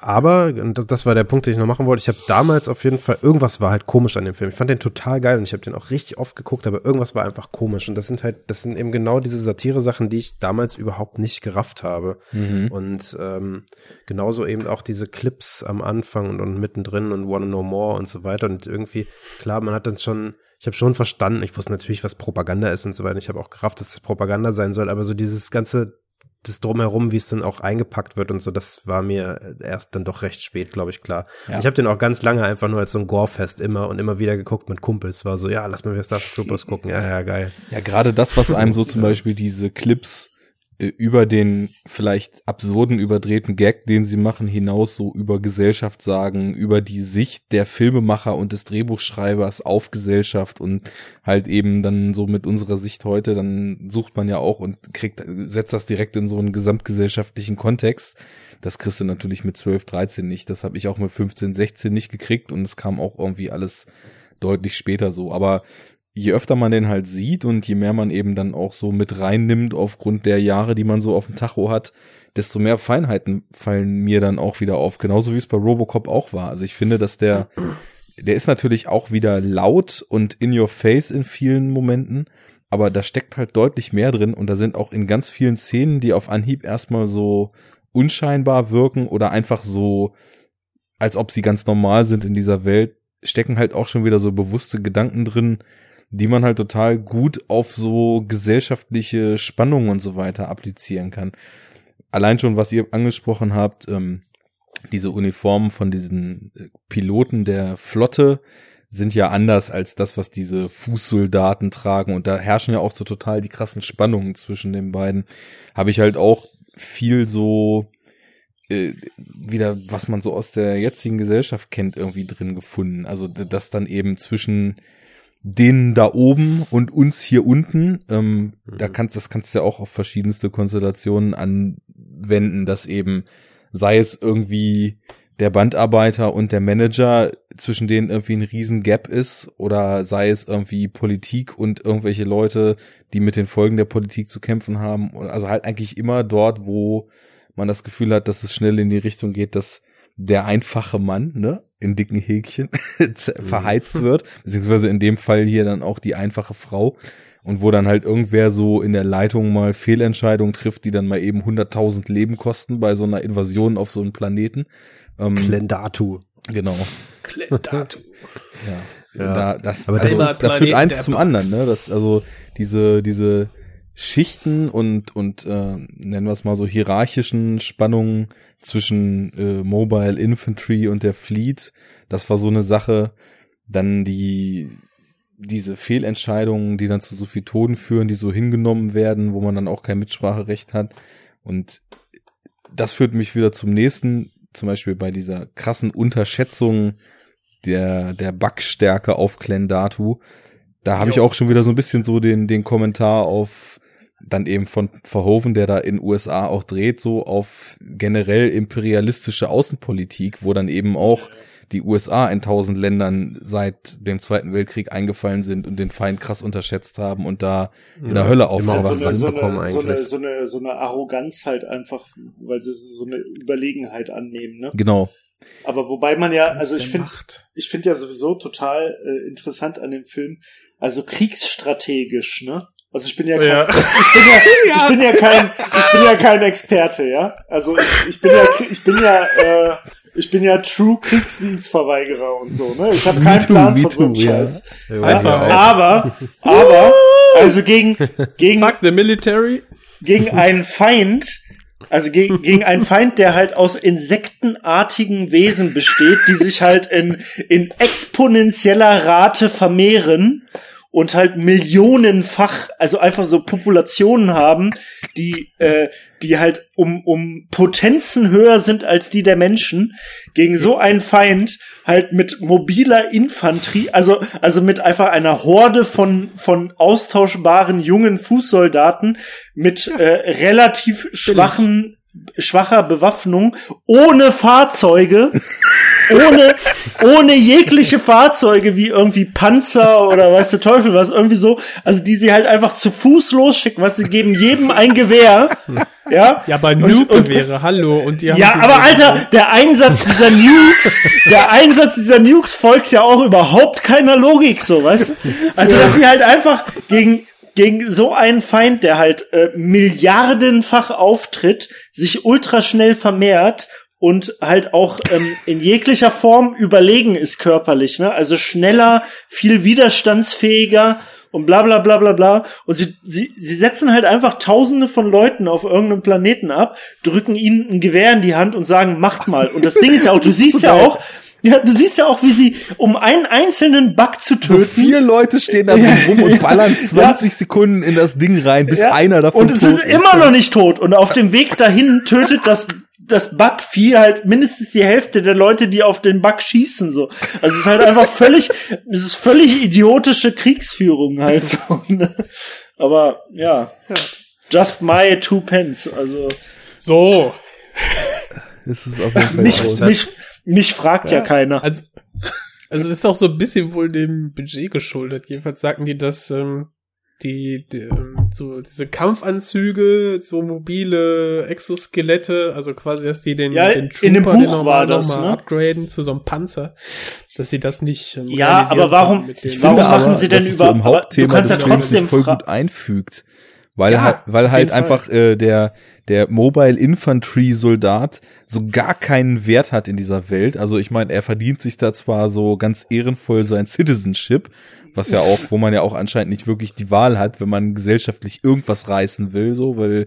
Oder Kinder eine, kriegen will. Ja, Kinder kriegen will, genau. Musst du halt zwei Jahre gedient haben, ne? Dann ist es einfacher, die Genehmigung zu kriegen. Aber. Kannst auch kaufen. Dass, dass die halt in solchen. Rich kompletten Harakiri-Aktionen so völlig verheizt werden und dann ist große Betroffenheit und ein so ein Oberstarship Master da wird oder Starfleet Master wird eben ausgetauscht, aber das war's dann auch und dann wird halt werden halt weiter Soldaten, die zwar auch Nukes dabei haben, mit denen sie aber nur in Höhlen oder auf große Bugs schießen, äh, auf den nächsten Planeten abgesetzt, ne? Ja, ich meine, das ja, ist halt generell einfach halt völlig idiotisch. Ja. ja, aber zum Schluss machen sie das ja auch. Also ich meine, dann, dann, dann fliegen sie ja wenigstens vorher da mit irgendwelchen äh, Bombern drüber und schmeißen ein paar Bomben runter. Aber dann ist immer noch genau das Gleiche. Also, dass sie halt einfach fünf, zigtausende Menschen da halt irgendwie absetzen mit völlig unterdimensionierter Bewaffnung.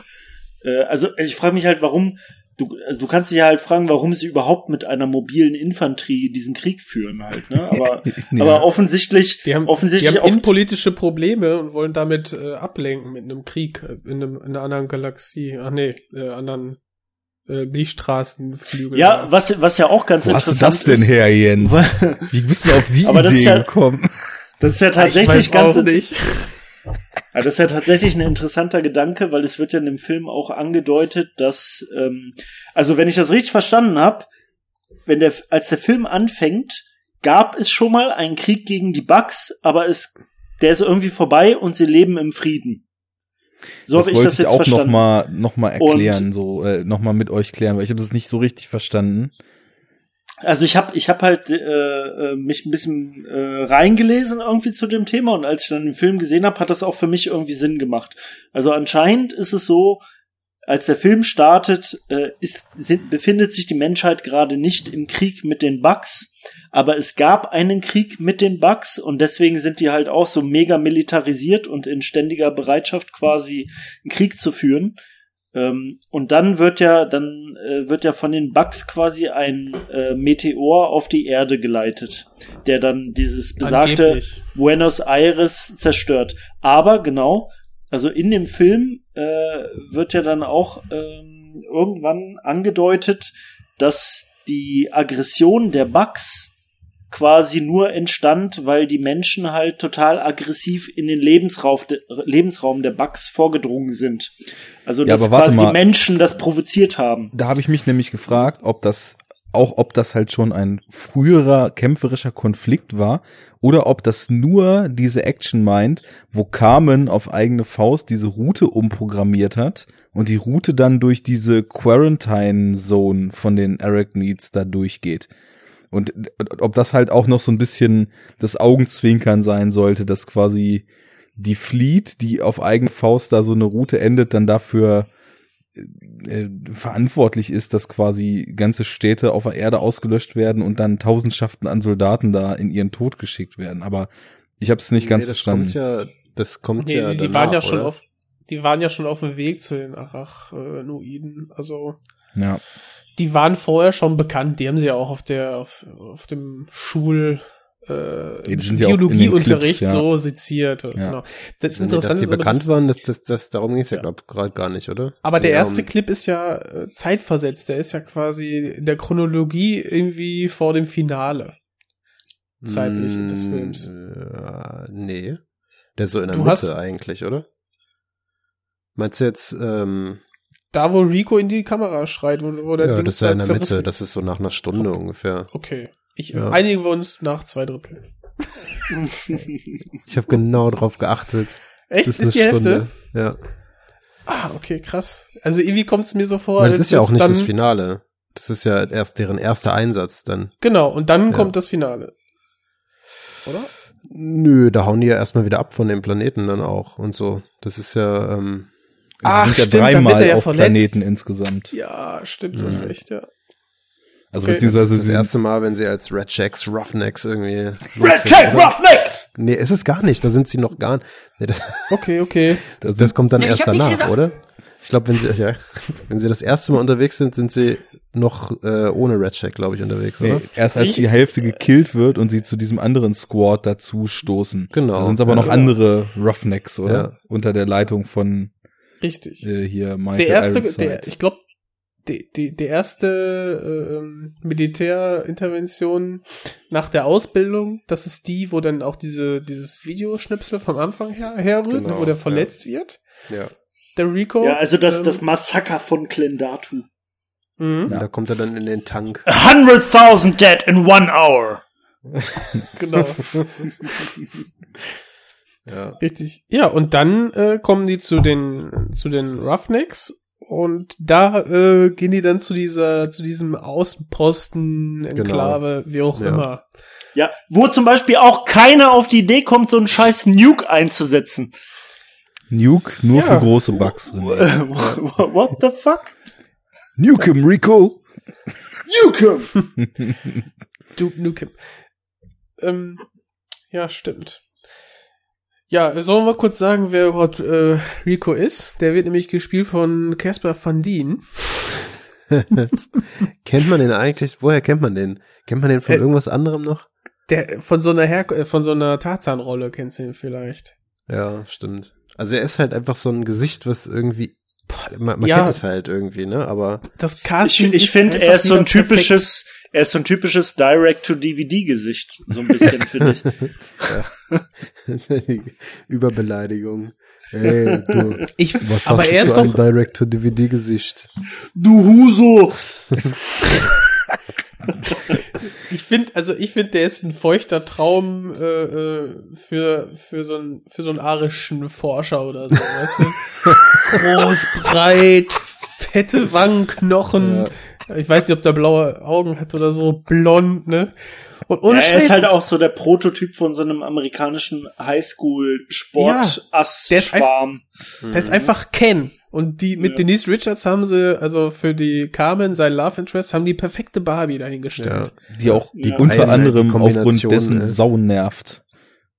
Ja. As, ja, ja, die spielt halt schlecht so ein bisschen, aber weil's, weil die alle so künstlich sind, auch so aussehen und dann auch vor allem sie denn äh, künstlich spielt, passt halt wieder, also wird sie nicht rausgerissen, sag ich mal. Ja, also ich finde nicht, dass sie jetzt schlecht spielt, sondern dass ihre Rolle halt nervt, weil sie ist ja halt mhm. voll so und da das habe ich auch so ein bisschen als Kommentar gesehen, die die quasi aufstrebende Karrierefrau, die eben halt auch so ein bisschen verlogen und falsch ist, für die halt so, solange sie noch keinen besseren gefunden hat, dieser relativ hohlbrotige College Football Champion dann noch gut genug ist, aber sobald sie sich dann quasi so nach dem Motto ähm, in die Welt der Piloten und Ärzte begibt, dann ja. eben ratzfatz nicht mehr hinreicht und dann vorgibt halt Karriere machen zu wollen, aber einfach nur den heißen Boy aus dem Cockpit abgeschleppt hat. Der ja auch. Die will schon Karriere machen, würde ich ja, sagen. Schon aber klar, aber der Rico reicht halt nicht mehr. Ja, wobei ja für mich dann so gemerkt. wie so ein, wie wobei, so ein Ärztepaar, äh, so wo. Das ist auch ganz kurzer Einschub. Äh, ich finde es auch sehr interessant, wie wenn ich darf. Gelb. Kurze Grätsche. Äh, ich finde es auch ganz interessant, wie man in diesem System Karriere macht. Weil mir ist nämlich aufgefallen, du wirst am schnellsten Boss, indem dein Boss stirbt. Ja, ja. das ist auch ein also, Leitmotiv im Film, ja. ja, ja. Also irgendwie, du, du, musst einfach nur abwarten, bis der über dir stirbt. Und das geht ja halt in, aufgrund der super schlauen Kriegsführung recht schnell. Ja. Und dann äh, bist du ja auch relativ schnell äh, ziemlich weit oben am Ende der Nahrungskette, ne? Ja, sie ist dann ja also auch. Also Karriere ist eigentlich gar nicht so schwer in dieser Welt. Im Militär sowieso nicht. Genau. Du musst nur warten. Rico, I need a corporal. Äh, äh, du musst lang genug, du musst lang genug überleben. Das ist eigentlich alles. Mhm. Ja, er wird halt so Versteckt vom, sich im Shuttle. Vom Squad Leader ja. zum, wie ist es denn? Zum, dann Corporal. direkt zum Corporal und dann später ist er immer noch Corporal oder Lieutenant sogar? Ja, Lieutenant ist er. Mhm. Ja. Genau, in dem letzten Propagandavideo, da ist äh, Carmen Captain und Rico ja. ist dann hier der, der Cass oder wie er heißt. Der ist immer noch äh, Private und er ist dann der ja. Lieutenant und brüllt ja, halt genau. genau den Satz, den am Anfang dann eben auch Michael Ironside oder am Anfang der Kämpfe eben gebrüllt hat. Und da war mir das dann auch so bewusst geworden wie schön mit diesem Motiv gespielt wird, dass halt die über einem halt total schnell wegsterben und dass so jemand wie er, der halt eigentlich aus den total, ich sag jetzt mal falschen Beweggründen so diese Army-Laufbahn da eingeschlagen hat, dass der halt dann auch von so einem System total geschluckt wird und aufgrund dieser einfachen und naja, ohne, ohne großes Zutun, ich meine, er hat schon besser drauf da als die anderen, das, was sie da eben machen, aber er hat jetzt einfach und wirklich nicht viel gemacht, außer halt zu überleben und dass du dann eben total schnell auf so einem hohen Rang bist und Carmen eben auch so, die vom Schiff sich retten konnte und dann eben Captain ist, weil die äh, Captain-Dame vorher dann halt auch einfach gestorben ist bei der Explosion. Das Aber wie auch, äh. Ja. Schön durch die Tür geteilt. Genau. Komische Türen haben die da.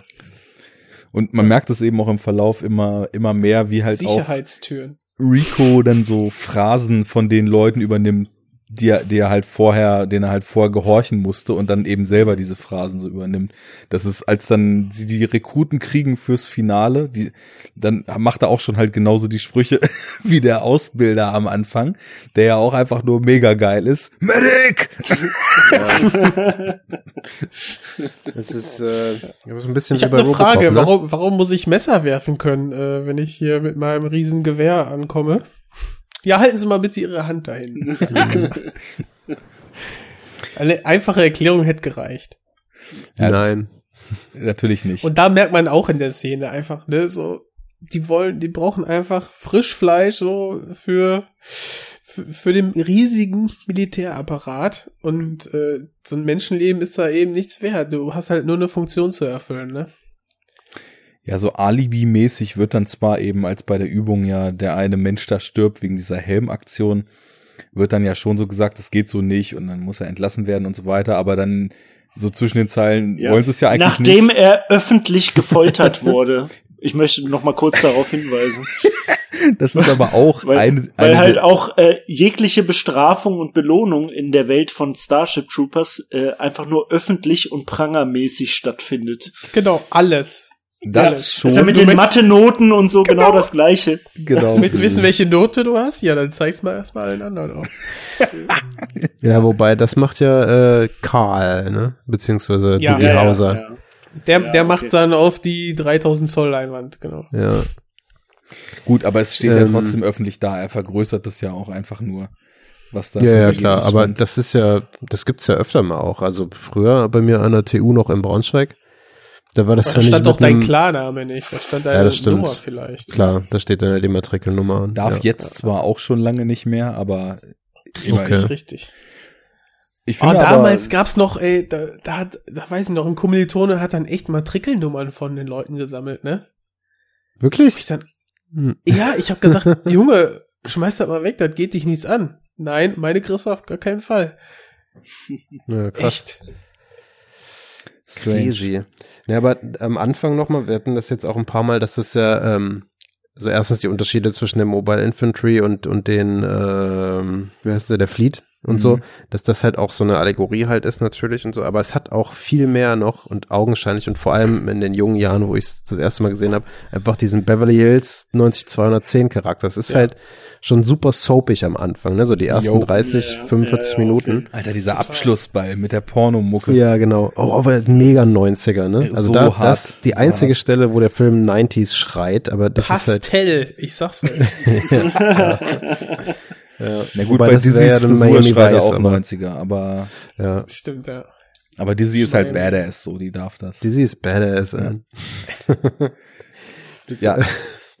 am Anfang ist es also, total soap, das, das stimmt. Und dass gerade eben in der Fleet auch so diese Liebesgeschichte dann so stattfindet und dieses Techtelmechtel zwischen Carmen und Xander und bei den Bodentruppen halt irgendwie Furzgags und äh, sich Tattoos stechen und sich irgendwie Sprüche drucken stattfindet. Mhm. Das sind schon so zwei Welten auf jeden Fall, die nicht so richtig zusammenpassen. Um, Aber noch kurz zu dem zu dem Ball und so. Also das das sollte ja unbedingt so stulzig sein, durchsetzt mit diesen ja, Militärrekrutierungsmechanismus äh, in der, in der Highschool oder College. College war das, ne? Ja. Ähm, damit du einfach diesen krassen Kontrast hast äh, zu dem Kriegseinsatz. Ja, klar, klar. Ne? Funktioniert du brauchst halt super. erst die Unschuld, damit du die zerstören ja. kannst im Krieg. Mhm. Aber das so. ist im Kontrast dann später mit Fleet und Bodentruppen ja auch noch so. Ich weiß noch, die sind dann da in diesem Bootcamp und werden ausgebildet und müssen halt jederzeit eigentlich fürchten, dass ihr Drill Instructor ihnen, um irgendwas zu veranschaulichen, den Arm bricht oder ein Messer in der Hand wirft oder sie bei einer Übung halt draufgehen, weil, weil irgendwer da halt rumbrüllt. Was auch so geil ist, wo der halbe Kopf weggefetzt ist und er so guckt, total fassungslos, so, Medic! So als ob das doch irgendwas bringen würde, wie bei Robocop, als Ed 209 im ne? Besprechungsraum ja. Gas gegeben hat. Somebody call a goddamn paramedic. ja, ist auch ein Verhoeven-Motiv. Völlig zerfetzte Leute nochmal dem Medic vorzusetzen. Aber im Kontrast, ne, die, die haben da halt so ein super hartes Leben und äh, ist alles total rough und total körperlich. Und dann, dann hast du eine Szene so im direkten Umschnitt, ich glaube nach dem Messerding, wo dann ähm, Carmen und Sander im Cockpit sind und dann irgendwie so Nachtwache machen müssen und da so sitzen und oh, gehen und sie hängt im, im Stuhl und sagt so, oh, the third watch is always the worst. So als ob das so total schlimm wäre, dass er ja da jetzt die Nacht irgendwie das Cockpit bewachen muss, wo ich mir denke, ey, die anderen kriegen da Knochen gebrochen oder sterben und äh, die feine Dame ist sich halt irgendwie zu fein, da die Nacht im Cockpit zu verbringen. Also das, das wird schon sehr, sehr stark immer wieder hervorgeholt, wieso die Welten völlig anders sind und wieso, mhm. naja, normalerweise würde man halt sagen, so die einfachen Typen, aber es sind halt ja auch nicht nur einfache Typen, weil diese ganze Welt ja total viele Anreize bietet, dass eben nicht nur so eine Hohlbirnen wie der, dem da der Arm gebrochen wurde, eben zur Mobile Infantry gehen, sondern halt auch total normale Leute, die halt sonst ihr Lebensziel nicht erreichen könnten. Ja. Mhm. Genau, und das wird dann ja auch kurz äh, referenziert, ne, in der obligatorischen Duschszene. Ja. ja. Oder gefragt wird, ja, warum bist du denn hier? Die halt auch eins zu eins aus Robocop eigentlich kommen, ne?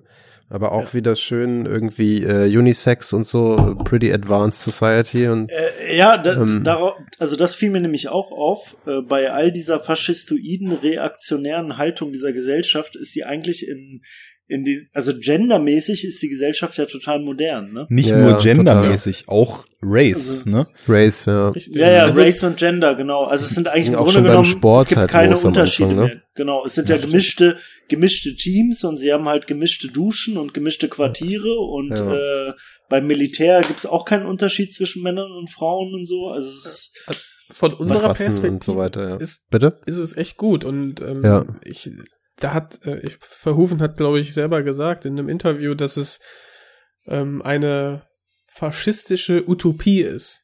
Das ist eben die der er da Punkt. dargestellt hat. Und ich glaube, er und hat auch so kleinere Spitzen eingebaut, was so die Rolle von Frauen konkret im Militär und so weiter dort betrifft, weil halt eigentlich so die höheren Positionen, die wir sehen, die halt sinnvolle Entscheidungen treffen, im Gegensatz zu diesem Bodenkampf, der da durchgeführt wird, sind halt alle von Frauen besetzt. Und als das halt so mega schief geht, dieser Angriff auf Kendathu, Stimmt. Wird ja. halt auch der Typ, der es voll verkackt hat, durch eine Frau ersetzt, die dann eben viel, viel besonderer an die Sache rangeht.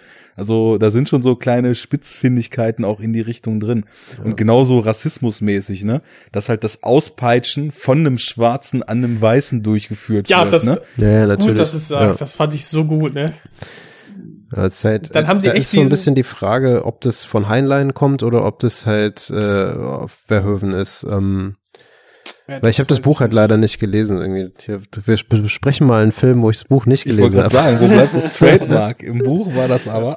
Haltet den Podcast an. Mhm. Nee, aber ähm, ich habe auch äh, ein bisschen davor zurückgeschreckt, weil ich irgendwann mal halt gehört habe, dass eben diese Satire gar nicht so dolle in dem Buch drin steckt und das ist halt das eher so. Verrufen gemacht, ja.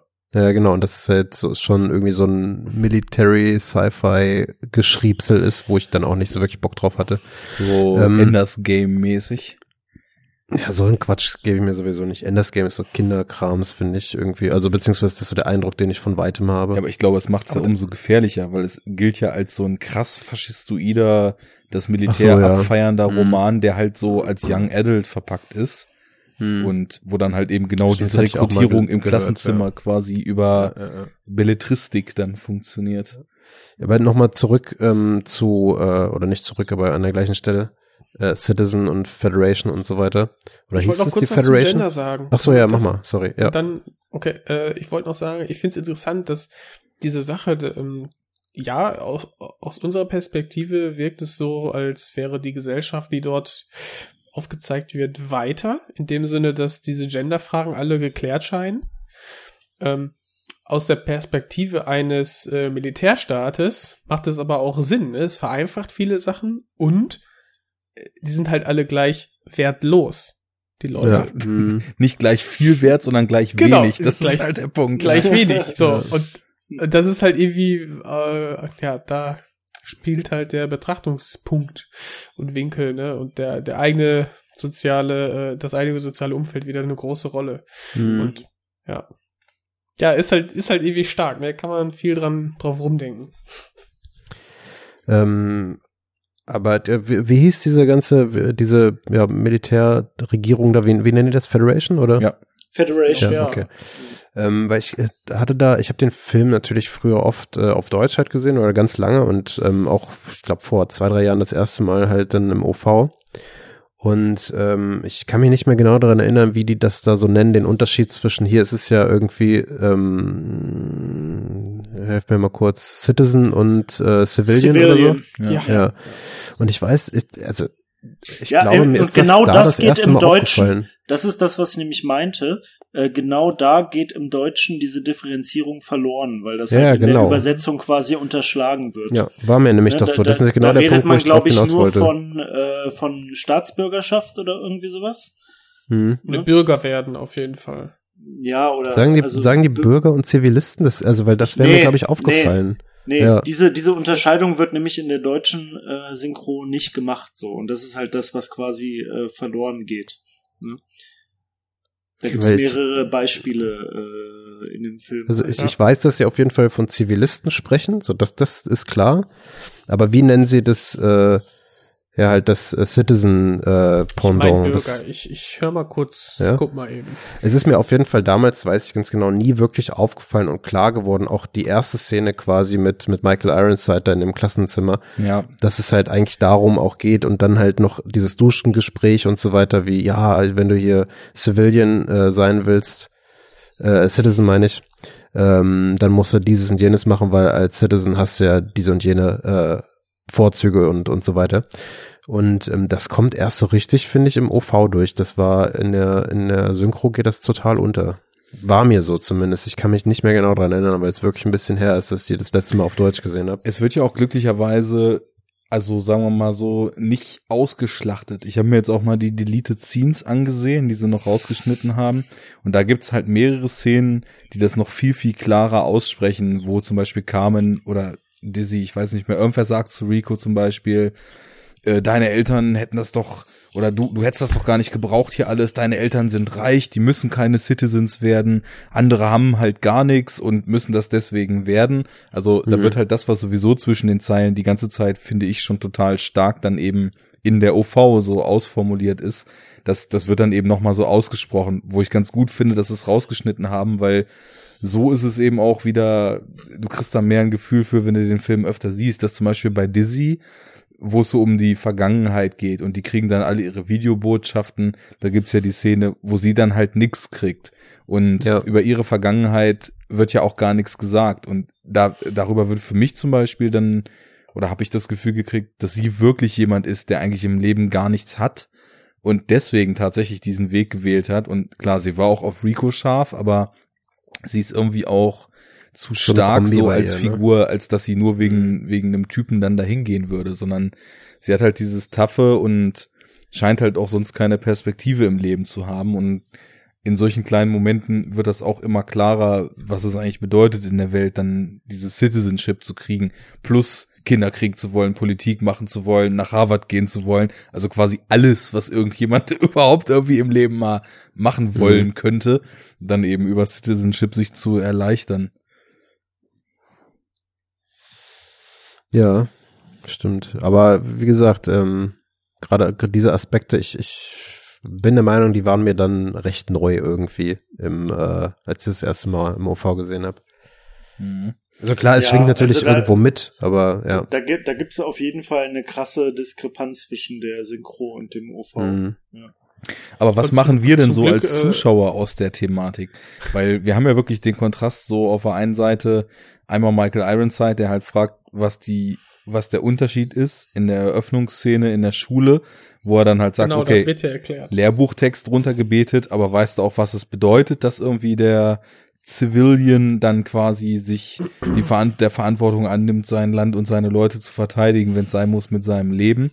Und da äh, sagt er dann ja keine Ahnung und kann eben diese Ahnung noch nicht haben. Und als er dann diesen ganzen Kriegsscheiß durchgemacht hat und den Drill durchgemacht hat und seine Leute hat sterben sehen und so weiter, da hält er dann ja quasi mehr oder weniger die gleiche Rede, aber halt irgendwie mit Inbrunst und weiß halt durch seine Verluste, was das bedeutet hat ist er denn jetzt dann von diesem, von dieser Militärdenke, von diesem, was anfangs gesagt wird, Violence is the supreme authority from which all other authorities arise.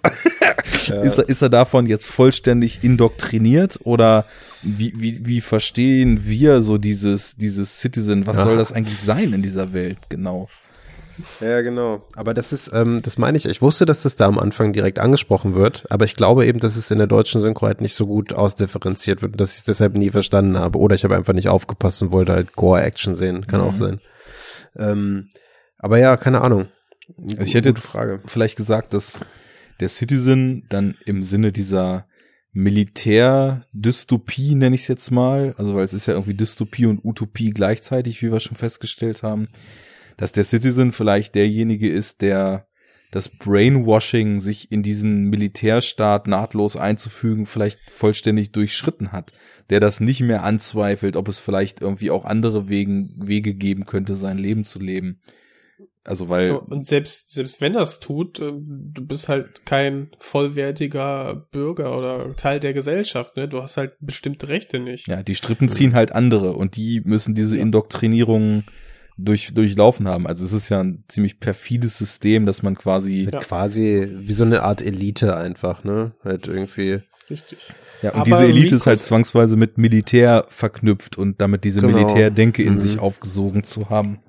Genau, und das beste Beispiel ist doch jetzt für Ricos Vater, der eben nicht beim Militär war, sondern nur stinkereich. Der hat sich das Recht einfach erkauft. Mhm. Ja. Das merkt man ja auch, so, dass die Sau privilegiert sind. Deswegen will er auch nicht, dass er, genau, mhm. auf gar keinen Fall soll Rico ja zum Militär gehen. Ja. Aber wobei ich es ja auch interessant finde, dass es ja dann trotzdem diese Möglichkeit überhaupt noch gibt, ne? Weil man könnte ja jetzt halt auch denken, okay, ja, ja. Äh, in diesem Staat ist alles so dermaßen an äh, Militär äh, ausgerichtet, dass man ja quasi an die an die entscheidenden Schaltstellen der Macht und damit halt auch ähm, des, äh, des Geldes ja gar nicht erst kommt wenn man, wenn man nicht diesen Bürgerstatus hat, den man durch Militärdienst errungen hat. Ne? Ja, stimmt. Aber das, das zeigt doch aber eigentlich nur, wie anfällig halt solche Systeme dann auch wieder sind, ihre eigenen Ideologien einfach auch fallen zu lassen, sobald halt irgendwie die sobald Kohle da steht. Um Cash geht. Ja, ja klar. tatsächlich. Das ist, ja. also ich glaube schon, dass das auch ein Kommentar mit Sicherheit darauf eben ist. Es ist ja auch in, in echt einfach so in der Realität, in unserer Realität so, dass du äh, auch mit Kohle dann irgendwie in Staaten wie, wie Russland oder sowas dir halt irgendwie Macht erkaufen kannst. Mhm. Ähm, ja. Nicht nur da, aber jetzt mal so das erste Beispiel, was mir einfällt. Als Oligarch quasi. Ja. Ich glaube, mit richtig viel Kohle hast du überall ein gutes Ich wollte sagen, da musst du gar nicht erst nach Russland gehen. ja, gut, stimmt natürlich. Aber ähm, Wobei, wenn ja. du zu viel Interesse hast an Politik in Russland, dann ist auch wieder schlecht. Da nutzt du ja. das Geld nicht. Ja. Dann fährt ein Mülllaster an dir vorbei und du stehst nicht mehr auf.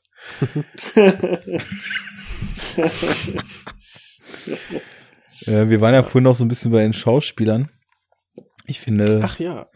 Ich finde, dass eigentlich so der Cast, naja, ein ganz, ganz schönes Sinnbild dafür, was das eigentlich für ein Film ist, weil der hat natürlich irgendwie ein krasses Production Value, weil es ist auf jeden Fall für die Zeit überhaupt nicht gang und gäbe, so fette CGI-Sequenzen zu haben. Und der hat ja auch irgendwie ungefähr 100 Millionen Dollar gekostet, was ja für die 90er mhm. richtig viel ist. Und trotz, also ist er bei am Opening Weekend irgendwie 22 Millionen eingenommen, also irgendwie komplett gefloppt halt auch, was so die Box Office betrifft, insgesamt weltweit gerade so das Budget wieder eingespielt. Aber ich finde halt auch, dass, und das ist eben diese Verhoeven-Ästhetik, das kennen wir schon aus Robocop und aus Total Recall und hier auch wieder, dass er eigentlich so ein 100 Millionen Dollar B-Movie hier gedreht hat. Weil ja. es ist einfach so, was die Optik betrifft, also da ist auf jeden Fall richtig Geld in diese in diese Bugs geflossen und die haben natürlich auch viele Szenen mit Modellen gemacht, aber so in den Making-ofs konnte man auch ganz gut sehen, dass gerade so die Szenen mit den fetten Bugs oder diese Massenangriffe und so weiter, dass das halt wirklich auch komplett auf, hm. auf leerer Flur gedreht wurde und alles eben digital eingefügt wurde und die, nur wenn man so, wie, äh, so, so Gliedmaßen, bei, äh, Richtig. Gelbe Karte. Fett reingekrätscht. Ja, da darf ich ja auch, hab jetzt den Ball. Also, äh, genau, die haben Animatronik mit CGI schön vermischt, nach bester ähm, Jurassic Park Manier. Ja. Vor, der vor, also vier Jahre vorher ähm, erschienen ist. Und zwei. Ja, also. Ne? Ist doch 95, oder? Nee. Nicht? Okay. Nein, nicht. Jurassic Park 93. Ach krass, okay. Dann und, war ich da verrutscht. Und, ähm, ja, genau. Ja, da hast du halt Animatronics und äh, CGI-Effekte. Und übrigens hier, ne, äh, Effektschmiede ILM für die ja. Äh, ja. Modelle, Flug, äh, Raumschiffe und auch CGI, glaube ich. Animatronik war ein anderes Studio, Studio ADI, aber die waren auch einfach top die, die Modelle. Und ähm, das war schon ganz nett. Und es gibt auch Szenen, wo beides vermischt wurde, ne? Das mhm. ist dann auch immer ganz nett. Also ist gut, gut gealtert. Nett, also ich glaube, der Look, den der Film hat, ich finde, der sieht halt so in diesen Interieurs von den Raumschiffen und so weiter auf so eine bewusste Art billig aus, glaube ich. Also es sieht halt mhm. halt alles so total nach Plastikkulisse und zeitweise, wenn die zum Beispiel da auf diesem Carrier unterwegs sind und dann später fliehen, wo sie von dem Plasma getroffen wurden und das Schiff halt droht äh, abzustürzen oder zu explodieren. Da sieht das wirklich aus, teilweise die Kulissen, das könnte auch so ein Tele 5 Nachtprogramm-Film sein. Durch Sieht die, aus wie, eine, wie so eine Star Trek Voyager Episode. Star Trek, ja, genau. Ja, ja, Mann, auf jeden Fall. Ja. so komplett wo, wo du quasi schon im Bild siehst, wie billig die Props sind, dass die alle aus, Schaum, aus, aus Schaumstoff gemacht genau. sind. Die, die Deckel, die, diese Stahlträger fallen einfach zu langsam gen mhm. Boden. Und du hast ja auch, äh, was die Besetzung, deswegen kam ich da eben drauf, betrifft, es sind ja nicht in dem Sinne bekannte Leute oder Leute, die irgendwie einen großen Namen haben drin, sondern fast alle, die mitspielen, haben vorher viel oder ausschließlich Fernsehen gemacht oder sind halt, ich weiß gar nicht, ob Michael Ironside zum Beispiel damals schon so die B-Movie-Legende ja, ja, war oder ob es einfach durch diese Filme erst geworden ist, dann nee, eben. war vorher schon. Ja, Total Recall war ja auch früher. Ne? Ja, ja, genau. Ja. Ja, Oder hier der junge Neil Patrick Harris, so in einer mhm. seiner ersten Rollen damals. Also ich muss auch sagen, äh, äh, Michael Ironside, finde ich, spielt in dem Film auch alle an die Wand, oder? Richtig ja. gut ist der. Finde ich auch. gut, mhm. ja. ja. Aber hat auch die dankbarste Rolle, glaube ich, ne? Du hast ja erst diesen diesen Lehrer, ne, der schon, wo die Ideologie einfach in jeder Po rüberkommt, aber er nimmt sich noch zurück und sagt, ja, Rico auf dem Ball, du, du musst deine eigenen Entscheidungen treffen und das ist ja das Schöne an, was sagt er, der Gesellschaft oder? Ja, er sagt, dass das die einzige Freiheit ist, die man heutzutage noch hat, dass man ja, halt sich so, aussuchen aber er meint kann, das natürlich, er meint das ja auch schon in so eine gewisse Richtung drängend, weil er sagt, Rico sagt ja irgendwie so, ich habe irgendwie Bock und ja. so und mein Vater sagt so, nee, und dann sagt er so, genau, also, Halt so, ja, mach doch, was du willst, so. Genau. Ja. Das ist schon, aber ja, klar. Sobald, sobald er der äh, Anführer der Roughnecks ist, dann sagt er ja, pff, ne? ich habe nur eine Regel und die ja. ist, äh, killt mir ein paar Bugs, sonst kill ich ja. euch. Ja. Feierabend. Oder wo, wo er dann den einen Typen erschießt und meint so, äh, ich erwarte es jetzt auch, dass ihr das mit mir macht. Mhm. Ja, er ist halt so, er ist halt so der, der ultra abgebrühte Veteranen Roughneck-Typ halt einfach, ne? Und äh, ich finde, die Rolle hat er so mega gut drauf. Und äh, du merkst das vor allem dann später, wenn Rico an seine Stelle tritt, ne?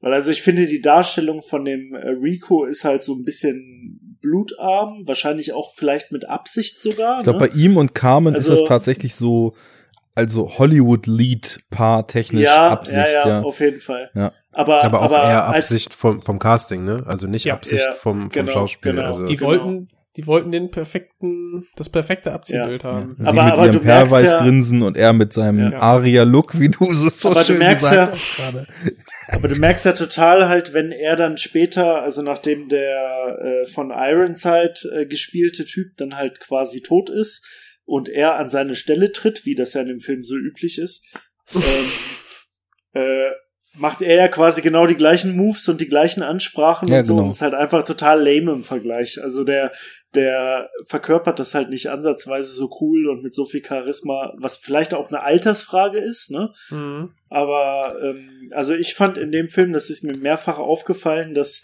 Michael Ironside eigentlich die geilste Performance in dem Film hat. Casper Van Dien ist halt aber auch eine Nuss, ne? Das darf man nicht vergessen. Also so kommt er zumindest rüber, finde ich. Ich weiß nicht, wie er jetzt so in, in, in dem Film echt ist. Im Film, nee, ich glaube ja, auch so grundsätzlich, oder? Also hast du ich mal. jetzt, ich habe ja für die für den Podcast habe ich mir ein paar, ein paar Interviews angeguckt mhm. und wo er dann auch zusammen mit äh, Paul Verhoeven da ähm, auf der Bühne steht, äh, sitzt und dann über den Film erzählt. Und erstens sieht der immer noch gut aus. so melierter Bart und so. Und dann, hm. aber der ist, der ist lustig. Der ist nicht doof irgendwie, ne? Also wirkte recht ähm, reflektiert und hat dann auch äh, paar Sachen ähm, darüber erzählt, wie das an den Nazi äh, angelehnt ist und am Faschismus und bla bla bla. Vielleicht hat das bei dem Dreh gelernt, so, dass er hm. sich damit beschäftigt hat, aber er hat sich damit beschäftigt und das merkst du. Aber von wann das sind denn die Sachen, die du gesehen hast? Das sind neuere jetzt, oder wie? Das war jetzt recht aktuell, ja. Ja. Genau. Ich ja, würde jetzt keine auch, Ahnung, vielleicht also ist er ja auch ja. persönlich, keine Ahnung, das kann er ja nicht einschätzen. Er Nein, und so Denise Richards sind ja. auf jeden Fall so als Hauptdarsteller, als dieses äh, American Dream Paar Perweis-Grins äh, Duo gecastet. Aber mhm. ich meine, Verhoeven scheint sich ja sehr bewusst zu sein, was er von seinen Darstellern erwartet und hat ja auch eine ziemlich krasse Bandbreite an Leuten und Figuren mit verschiedenen Eigenschaften und so weiter aufgestellt, weil was René meinte so bei Michael Ironside, das merkst du halt voll, dass das Alter da auch eine Rolle spielt, aber er kann das halt auch schaffen, diesen total getriebenen und zielorientierten und, und gnadenlos nach vorn walzenden Army-Typen mit so einer ganz leichten Melancholie und Gebrochenheit irgendwie noch mit, mit zu verkörpern. Und mhm. das haben halt die beiden nicht. Die sind halt so total in ihrem strahlenden, äh, wir erkunden jetzt die Welt und sind verliebt und so weiter, Perlweißgrins-Look unterwegs. Aber so andere Leute halt von den Nebendarstellern, die sind halt relativ eindimensional dann, aber also nicht, nicht Dizzy, ne? Also hier, die wird ja von Dinah Meyer gespielt. Ich finde, sie ist auch so neben Michael Ironside so die beste und stärkste Rolle im Film. Mhm. Ähm, aber so die anderen zum Beispiel hier. Weil sie aber auch ein bisschen zu alt halt wieder ist, finde ich. Ne? Ich finde, bei ihr fällt's noch ein bisschen mehr auf als bei den anderen irgendwie. Der 90er-Look macht halt schon noch auch ein paar Jahre älter, ne? Das ja. ist halt auch so, aber weiß nicht, so Ace zum Beispiel, der wirkt halt schon noch ein bisschen jünger als sie, das stimmt. Und auch ja, ja. Äh, Carl, also hier Neil Patrick Harris, mhm schon. Aber nichtsdestotrotz, ich finde halt, dass der Cast cool zusammengewürfelt ist, halt aus ja, diesen ja, unbekannten okay. Leuten. Das geht schon ja. in dem ersten Squad los, so mit den verschiedenen Charakteren und verschiedenen Beweggründen, die dann auch so aufgrund dieser angedeuteten Lebenserfahrung oder dieser, dieser angedeuteten Hintergründe mit dieser Combat-Situation ja total anders umgehen, als dann so irgendwie Shit the Fan hittet bei, bei der ersten Aktion. Ist schon mhm. irgendwie nice gemacht, aber ich kannte halt sonst auch fast gar keinen oder so diesen Seth Gilliam hatte ich schon mal gesehen, der in dem, in dem zweiten, als er dann zu den Roughnecks kommen, da quasi so, der am Ende mit der, mit der Nuke noch da in der Höhle vom Brainbug liegt und die mhm. sich quasi opfert in so einer heroischen Aktion. Ähm, aber sonst kaum wen. Und das ist so ein bisschen symptomatisch für den Film. Viel Geld für Effekte und so ein seltsamer Look und ich weiß auch nicht. Mhm. Ich, irgendwo erkannte ich den Ausbilder Sim. Ja, den kennen wir von Dings, äh, für Friedhof der Kuscheltiere zum Beispiel. Okay. Ach, stimmt, daher war es, ja. Zwei, ne? Oder eins? Ne, zwei, glaube ich. Pet Cemetery. Und, äh, woher kennt man den denn noch? Ist halt so ein, so ein B-Movie-Dude irgendwie. Ich glaube, man, den, den gibt's schon noch öfter irgendwie. Genau äh, wie damals auch äh, Hank von Breaking Bad. Ja, der, genau, der ist ja auch, ne, der gute. Ja, stimmt. Ja. ja. ja. Und, Und redet so richtig geil. Sir, ja, Sir. Ja, das kann ja, genau. kein Schwein lesen. Und äh, wie hieß nochmal der, der Blonde, was hast du gesagt? Ace, ne? Ja. Ja, Ace, äh, ja. Ding, das bei Frighteners, oder? Ist er da nicht der äh, hier der, der Peter Jackson-Film. Ich glaube, da ist er der Mörder quasi. Aber vielleicht irre ich mich da auch gerade. Äh, und ist der nicht auch in den Scary Movie-Dingern dabei gewesen? Ace? Es sind auf nee, jeden Fall ein paar nee. von den, von den Schauspielern assoziiere ich so mit diesen 90er Jahre, entweder so Teenie-Horror oder Horror-Komödie oder so Teenie-Thriller. Ich meine hier die, ähm, wie heißt äh, Denise Richards war ja auch in diesem Wild Things zum Beispiel dabei. Und ja. das ja. sind so richtig typische 90er Filme. irgendwann? Genau. Ja, da hat sie, Stimmt, hat sie eine ähm, Atomphysikerin ne? gespielt. also die ja, Marineoffizierin sehr realistisch. ab. Mann, die, die kann Pilotin, die kann auch Atomphysikerin. Ja, natürlich. Die kann alles, Junge! Ja. ja Mädchen. Die können, das Mädchen kann alles. Also Pierce Brosnan, zweiter oder dritter Film, ne? Irgendwie so. Ja, genau, genau. Mhm. Wer knackt von euch übrigens jetzt konstant rum? Das ging letztens auch schon irgendwann los. Okay, bin ich das? Hallo, hallo? Ah, jetzt hat's ja. geknackt. Ja, ich glaube auch, ja. Echt? Lass knacken, Junge! Das ganze Gehirn weggelutscht.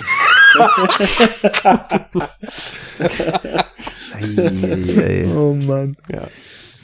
Ja, ähm, aller, aber weil Starship Troopers ja so dieses, dieses lustige Ding ist, wie das irgendwie wirkt wie so ein aufgepumpter B-Movie-Action-Film, ne, mit einer subversiven Art, aber oft, wenn man sich nicht damit beschäftigt, dass das dann sehr faschistisch und irgendwie fast äh, bejahend dementsprechend dann rüberkommen. Er hat natürlich dann Starship Troopers äh, einen zum den missverstandensten Film ne, in dem Öwe von Paul Verhoeven ähm, gemacht. Und äh, was ganz geil ist, ist äh, einfach, man fragt sich dann ja, okay, das ist von einem, von einem großen Studio, damals Sony, ähm, gegreenlightet worden. Die haben da halt das, äh, die Kohle reingesteckt und du fragst dich, okay, wie kann das dann sein, dass denn dieser Film überhaupt so dann produziert wird, ne? Und Verhoeven spricht da auch von großem Glück, weil er meinte, dass alle drei bis vier Monate da die Verantwortlichen bei Sony dann einfach gefeuert wurden und durch irgendwelche neuen Gesichter dann ersetzt wurden und ihn einfach niemand auf die Finger geschaut hat.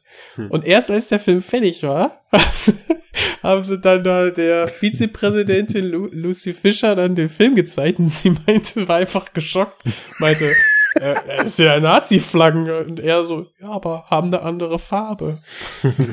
so haben sie den Film dann irgendwo im November ähm, starten lassen. Irgendwo ging er dann so ein bisschen unter und ja fast schon gedammt, ja. ne, so ein potenzieller Sommer-Blockbuster. So, genau, ja. genau. Da haben die schön da hinten verschoben und ja, so hat sich dann so diese, man könnte ja hier auch von so einem Kultfilm sprechen, hat sich dann so Boah. dieser Kult dann so langsam Fall. erst entwickelt, ne? Ja. Ja, aber ich fand's einfach geil, wie die einfach, ach ja, jetzt ist der Film fertig. Nö, der ist jetzt, der ist jetzt so. Sie, Sie können ihn jetzt so veröffentlichen. ja, finde ich auf jeden Fall auch äh, ganz nice, vor allem, wenn man sich dann mal überlegt, was in dem Jahr dann eben auch so mit äh, krass Budget produziert wurde und wogegen dann eben tatsächlich auch der konkurriert hat. Ne? Ich meine, 97, da kam mir als erstes jetzt äh, hier äh, das fünfte Element in, oh. ins, äh, ich glaube Titanic war 98, oder? Ähm, hm, weiß nicht, ich glaube es war 97. Ja, also, ja. Also der erfolgreichste Film 97, ich habe es jetzt gerade im Hintergrund hier auch mal äh, mir schnell ergoogelt, war auf jeden Fall Content. Men in Black. Und oh, äh, der ist von 97. Ach du Scheiße. da sind, war ich im Kino. Das sind jetzt hier deutsche Kinocharts, wären vielleicht irgendwie USA ja. noch mal ein bisschen interessanter, aber Men in Black lief, ähm, dann der dritte Jurassic Park, ein James Bond, ähm, das fünfte Element etc. Also alles so Sachen, das, die vom Ton dann doch. Jurassic Park ist das zweite. Titanic hast du auch recht. Ja, ja, der Titanic, ich habe auch gerade nachgeguckt. Ja. Titanic 97, Good Will Hunting lief erst äh, im Januar 98 in Deutschland an. Ja, okay, in direkter Konkurrenz zu Starship Troopers, der auch im Januar 98 anlief. so, ist ja ungefähr das gleiche Publikum. Boah, okay. Und natürlich mhm. Face Off, ne, ist klar. Ja. Oha. Ganz großes Wort. ich würde jetzt gerne ein Nicolas Cage Gesicht machen, aber vor allem in der, in der Kirche. Da musst du einfach nur ausdruckslos gucken. Nein, nein. Das, bitte? In der Kirche mit den, das ist doch auch, auch so ein geiles GIF in der Kirche mit den, äh, ja. mit den, ja, den Nicolas Cage Riesenaugen und, äh, äh, im Knast beim Essen. Da hat er auch so ein, Shit, ey, ich such die mal raus, ich schicke euch die. Was aber interessant ist, ähm, das habe ich jetzt eben auch noch mal gerade rausgesucht. Wir sind hier immer noch bei den deutschen Kinocharts. Das, also wie, wie 97, 98 Kino noch abging, ne? Also was äh, Starship Troopers an Besuchern hatte, wäre heute so der ultimative Reißer an der Kinokasse. Der hatte halt am ja. Startwochenende fast 600.000 Zuschauer. In äh, Schland oder was? In Schland.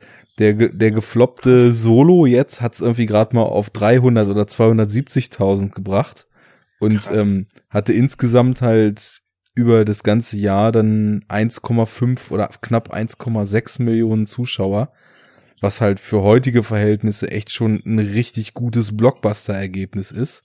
Ich meine, auf Platz eins ist mit 18 Millionen Besucher Titanic.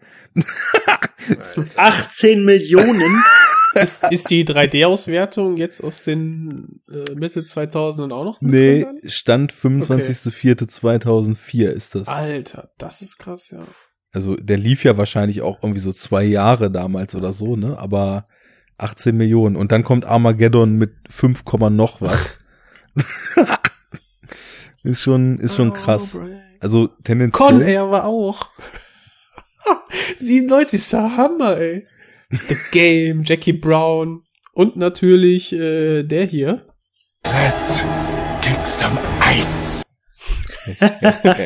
Prinzessin Mononoke ist auch dabei.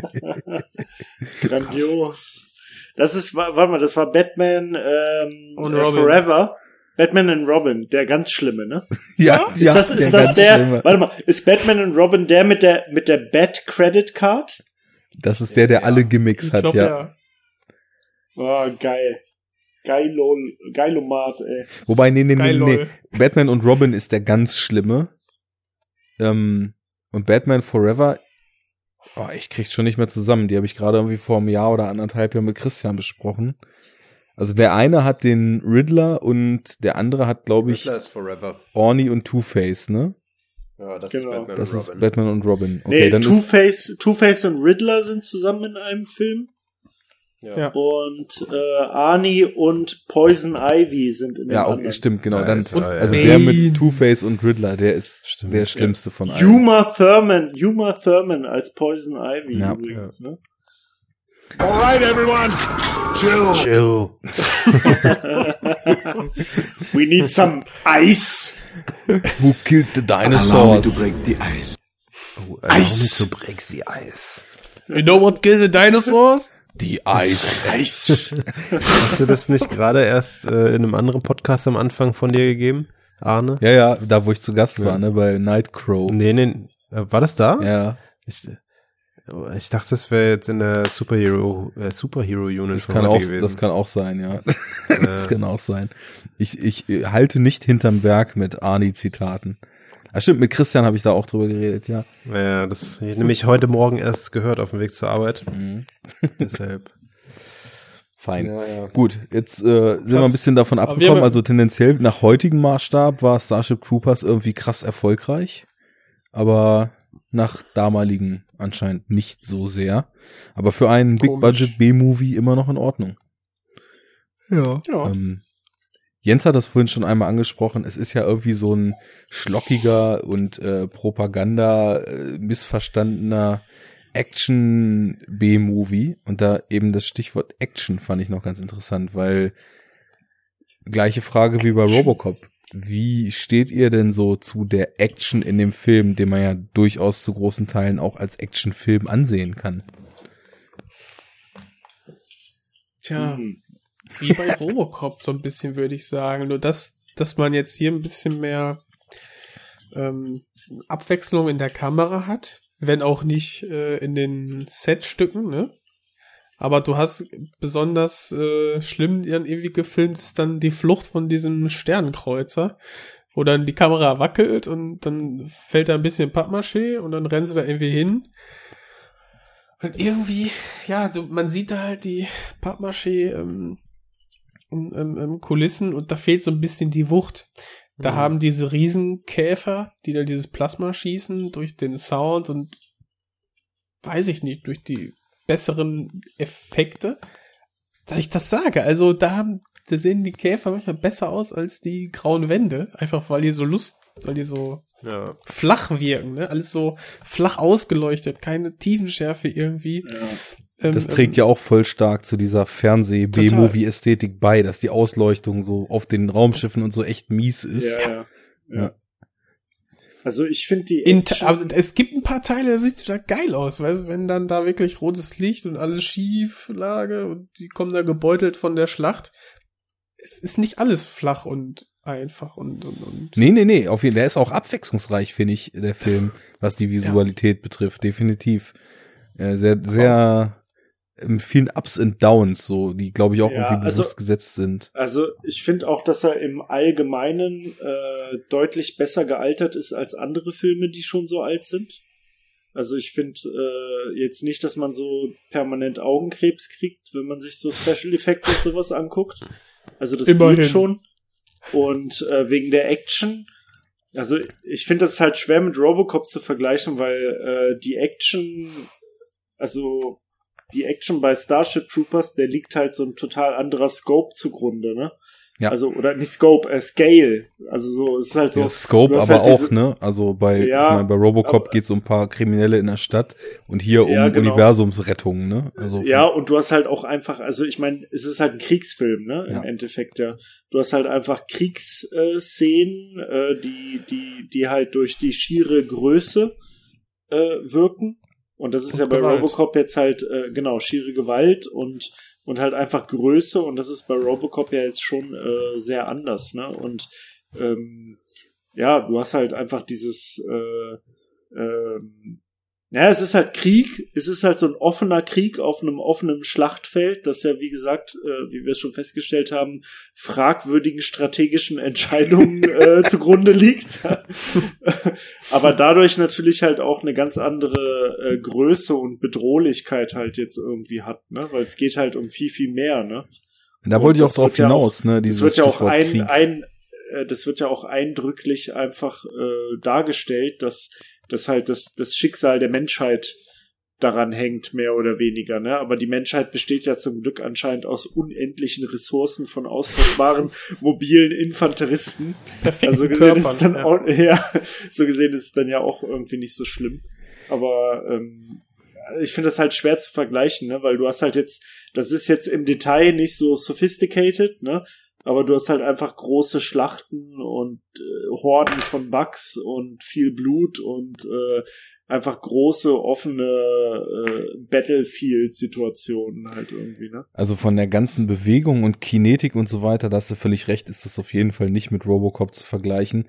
Was glaube ich vergleichbar ist, dass Verhoeven da vielleicht so einen kleinen Fable für einfach so harte Baller-Action hat weil halt, wie wir ja vorhin quasi so in der Analyse der strategischen ja. Also, Entscheidungen also, also auch feststellten, es wird halt einfach krass. In der kurzen Militäranalyse. Ja. ja, aber das ist ja auch, das ist ja halt auch wieder, das haben wir ja auch schon mehrfach festgestellt. Äh, ich glaube schon erstmals bei Total Recall, bei Verhoeven gibt's ja diesen Trademark des Einschusslochs. Ja, genau. Mhm. Ne? Also das ist halt einfach nirgendwo mit so viel, mit so viel Wucht Leute erschossen werden wie bei Verhoeven.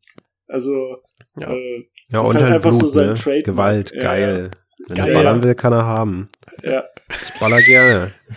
ja, aber ähm, auch äh, dieser eine, es gibt, es gibt diesen, diesen, ja genau, es gibt ja diesen Rückblick, ähm, nicht, nicht Rückblick, äh, in, in dieser kurzen Reportage irgendwann, wo, äh, was war denn das? Wie werden die genannt? Diese Aussiedler, die irgendwie so trotz äh, Hinweisen, was auch immer, sind sie ja. mit, mhm. wo die dann so zerrissen alle rumliegen, ne? Ja. Das sieht halt auch so ultra gory aus, halt wie so ein Diorama äh, des, des Splatterfests irgendwie. Mhm. Und ja, die, ähm, ja. ich glaube, das waren irgendwelche Fanatiker oder so. Ja, genau, das die war das. Die irgendwie so tituliert, ja. Ja, die, die Fanatiker, die irgendwie glauben, man könne mit dem Bugs ja. zusammenlegen oder irgendwie sowas, keine genau. Ahnung. Doch jedes. Kind weiß, Bugs sind äh, schlimme Monster und da siehst du da, weil das so aufgemacht ist wie so ein Kindervideo, das ist die einzige Szene, wo dann so ein dicker Zensiertbalken über diese Gewalt, äh, äh ja. die da zu sehen ist, äh, wo gelegt wurde. Der, der mhm. Vagina-Bug einmal injiziert wird, so, ne? ja, mit der Kuh. Eine das, ganz, das mit ganz, Kuh ganz leichte, ganz leichte Analogie auf äh, weibliche Geschlechtsteile. Hat mhm. das ja. ganz, vom Design ganz her subtil. ganz leicht, ja. Ganz ähm, subtil, ja. Nein, stimmt, aber Jens aber meinte die Kuh, ja, die zerfetzt wird. Aber der Brainbot hat dann ja noch mal äh, einen Penis aus der Vagina, ne? Also ja, ist halt gendermäßig Schnorchel. alles total modern. Ne? Alles ne? am schon, Start. Wie schon gesagt. Also, total, total progressiv gendermäßig, auch bei den Bugs. ein Trans-Brain-Bug, oder? Ja, ja.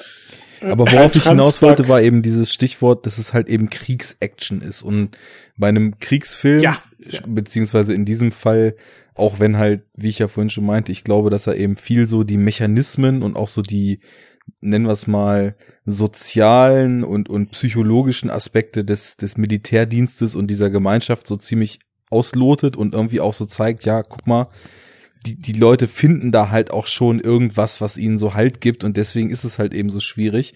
Aber nichtsdestotrotz, es ist halt eben, ähm, es ist halt Militär und ich will eigentlich auch gar nicht, dass so Kriegsschauplatz-Action so krass unterhaltsam ist oder so auf auf besonders galante oder stylische Inszenierungen hin irgendwie getrimmt ist. So, es ist halt schon eigentlich geiler, wenn das einfach super roh ist und super super stark wehtut, so wie die Leute dann halt eben von diesen Bugs auch einfach zerfetzt werden und so weiter. Ne? Das, das ist halt, da ist eben die Scale und der Scope tatsächlich ein ganz anderer und ich habe da eben auch eine andere Blickrichtung drauf. So wenn wenn ein Robocop dann, weiß ich auch nicht, äh, da einfach auf ein paar Verbrecher schießt und da irgendwie wild rumballert, so, dann ist das was ganz anderes als wenn dann halt Leute so aufgrund von äh, den, den, den Triebkräften hinter so einer Militärregierung in ihren Tod geschickt werden.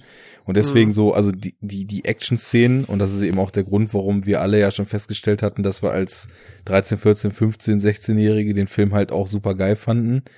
Die, äh, die, die, die knallen halt, die haben Tempo und die haben halt auch, also so dieses Geballere finde ich immer so relativ stumpf. Es ist, glaube ich, eher so ein Sinnbild dafür, wie krass unterlegen die halt einfach diesen Bug sind, wenn die dann halt einfach alle mit ihren Maschinengewehren da draufholzen.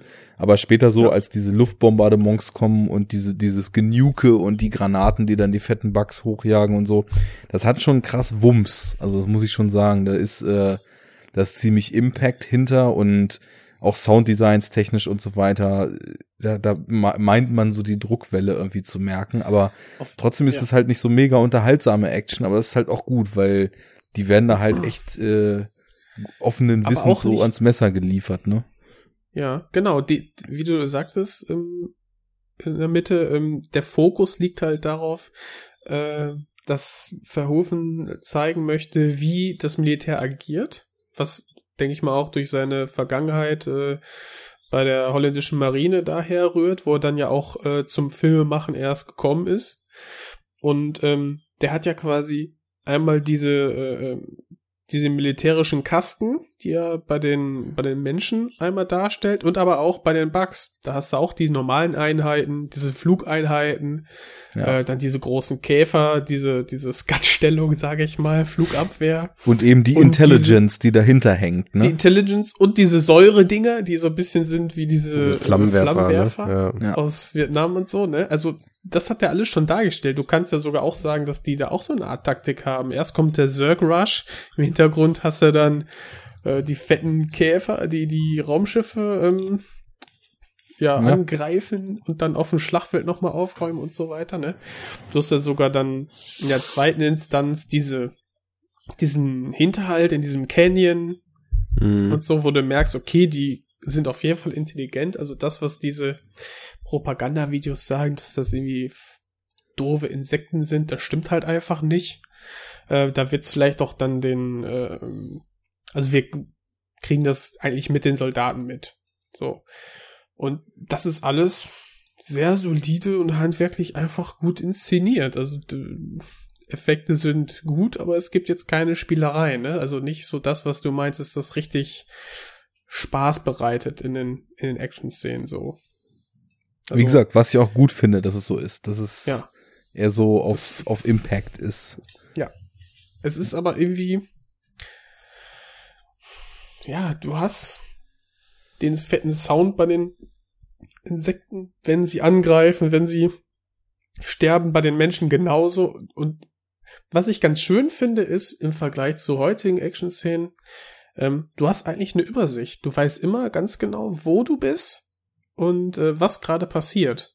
Obwohl die totale Hektik äh, ausbricht teilweise in diesem Massengemetzel da. Ja. Aber ja. vielleicht doch deswegen, weil es äh, eher zurückgenommene Settings sind, ne, wo nicht ultra viel passiert. So, also ja. ja. und die Kamera bleibt ja auch schon so bei den Protagonisten, ne? Also genau. da wird zwar immer mal nach links und rechts geschweift, weil halt auch einfach aufgrund von dieser fetten Armada an Bugs immer extrem viel passiert. Da ist halt auch extrem viel Bewegung drin und es sind immer so verschiedene Layer so in den Bildern. Im Hintergrund äh, wird dann auch gekämpft, irgendwelche Leute, die wir nicht kennen, kämpft gegen irgendwelche Bugs, dann ist halt noch Landschaft im Spiel und so, also die sind schon auch ziemlich durchgelayert, so die Bilder mit verschiedensten Ebenen, aber trotzdem, auch wenn es konfus ist und schnell und wild, äh, und heiß. Wir bleiben ja, wir bleiben ja immer so bei den Leuten, die wir kennengelernt haben und äh, sind ja bei denen so in den Schlachten. Von daher ist es schon gute, gute Orientierung, die die bieten. Was ja, also gerade auch so bei der schieren Größe und dem Chaos in den Szenen dann auch wieder für die Inszenierung der Action spricht, weil äh, zu wissen, wo man gerade ist und Orientierung zu haben, ist leider etwas, ich sag mal Alien vs. Predator, René. oh Gott, grausam, ey, jetzt schon wird mir schwindelig beim Gedanken daran. äh, oder hier The Hills Have Eyes 2. Das ist eigentlich genau das gleiche Phänomen. Wird auch ein ultra dunkler Film, wo man nichts mehr sieht. Mhm. Mies. Ja, Alien vs. Predator 2 ist übrigens auch noch dunkler als Alien vs. Predator. Aber ja, ja. es geht ja auch gar nicht nur darum, ähm, ob man, ob man jetzt, sagen wir mal, im Bild was erkennen kann, sondern es geht ja auch tatsächlich darum, wie die Raumerschließung einfach in einer Action-Szene gemacht wird und wie du, wie deine Blicke halt geleitet werden und du dich mhm. also auch in dem Szenario und in dem Setting zurechtfinden kannst. Und ich weiß, ich habe das letztens zum Beispiel durch Zufall so ein bisschen analytischer mal drauf geguckt. Da habe ich auch einen so einen Hongkong-Actioner geguckt von Johnny Toe, The Mission. Ich weiß nicht, ob einer von euch den gesehen hat. Nee. Okay. Ähm, cooler, kleiner, super geradliniger Hongkong-Mafia-Cop-Gangster-Actioner so. Und da sind dann eben so verschiedenste Action-Szenen und irgendwie fiel mir auf, dass die total gut funktionieren und dann habe ich mir die nochmal so durch die Brille angeguckt, wie die Szenen eigentlich aufgebaut sind. Und da hast du total gut gemerkt, dass halt erstmal in so einer Halbtotalen wird erstmal so die, der Schauplatz erschlossen, dann war die Kamera total gut positioniert, dass du genau, da waren so verschiedene Autos in einer Gasse zum Beispiel geparkt und die wurden dann von so einem Sniper beschossen und haben sich dann, sind in Deckung gegangen, haben halt auch überwiegend rumgeballert, haben den Platz gewechselt, irgendwer ist abgehauen, um zu versuchen, über so eine Feuertreppe dahin zu kommen. Und du hast immer voll gut, also egal, wenn die Kamera die Perspektive gewechselt hat, dann haben die Bilder von vorher irgendwie dir so ein gutes Gefühl für diese Gasse und die Autos und so weiter gegeben, dass du halt voll äh, die, also du hattest eine richtig gute Orientierung und hast dich nie gefragt, okay, wer schießt jetzt hier nach wo und was passiert hier jetzt eigentlich gerade? Wohingegen dann, ja, in besagten Negativbeispielen eben oder keine Ahnung, äh, ganz blöd, hier musste ich ja für die Superhero Unit letztens auch äh, Daredevil und Elektra gucken was so Beispiele mhm. sind, wo du einfach in der Action dann gar nichts peilst, ne, weil überhaupt nicht klar ist, Boah, wer da gerade was. Mega nervig, ey. Ja. Und äh, das macht er hier wirklich gut. Es ist hell, das ist auf jeden Fall schon mal ein Pluspunkt. Und, ähm, ja, es ist aber, aber das fand ich auch ganz interessant an dem Film. Es ist halt auch deswegen hell, weil natürlich kämpfen sie immer nur tagsüber. Und zweitens, äh, ich fand es auch interessant, dass auf jedem Planeten von diesen Bugs und überall, wo sie sind, also im Grunde genommen sind es ja immer Planeten wie die Erde, ne? Also mit mhm. äh, Menschen, Menschenleben äh, ermöglichenden Environment, so, ne? Es gibt halt so, sie brauchen keine Raumanzüge, sie brauchen keine Sauerstoffmasken, sie brauchen gar nichts. Die Schwerkraft ist genau wie auf der Erde. ist natürlich alles so sehr handy für sowas, ne? Ja, klar. Aber deswegen sind die Menschen ja da, ne? Ja. Wollen Kolonien äh, bilden. Da bist du dann ja auch schön. Ja, nicht nur, oder?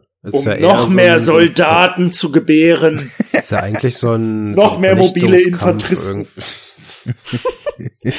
Aber das, das war, das war so meine Idee, ne? weshalb sie überhaupt mit den Bugs in Kontakt gekommen sind und durch diese äh, religiöse Fanatiker-Enklave da und so, hm. ne? Ich weiß gar nicht, es wird halt irgendwann, wird es glaube ich mal erwähnt, aber ähm, also richtig ausgesprochen? Nee, ich glaube nicht. Nicht, ne? Äh, Gut, ist ja. halt, sie wollen halt alles platt machen, ne? Das ist, äh, das ist so die Grundidee der Menschen. So dann machen ich, wir das gerne. Dann, dann schauen wir mal. Was ja auch wieder dieser Imperialismus-Symbolik absolut entspricht, ne?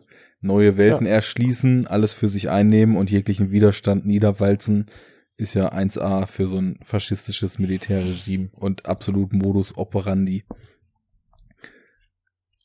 Ähm, Zwei Kilo pure Demokratie. jo. Habt ihr mal äh, einen Nachfolgerfilm gesehen? Es gibt ja tatsächlich äh, glaub, ja. Ne. zwei, drei oder vier oder so. Äh, das sind aber alles ähm, äh, Direct-to-DVD-Filme. Ja. Und äh, super B-Movie-mäßig. Und es gibt aber auch einen, den fand ich ganz gut. Es gibt so einen animierten Film von Starship Troopers. Äh, und den fand ich tatsächlich ganz cool. Die, also die, ähm, diese Direct-to-DVD-Fortsetzungen, die sind natürlich super trashy so, also wirklich mega trashig und sind einfach totale B-Movies. Wobei in dem dritten, glaube ich, auch tatsächlich Casper Van Dien wieder auftritt.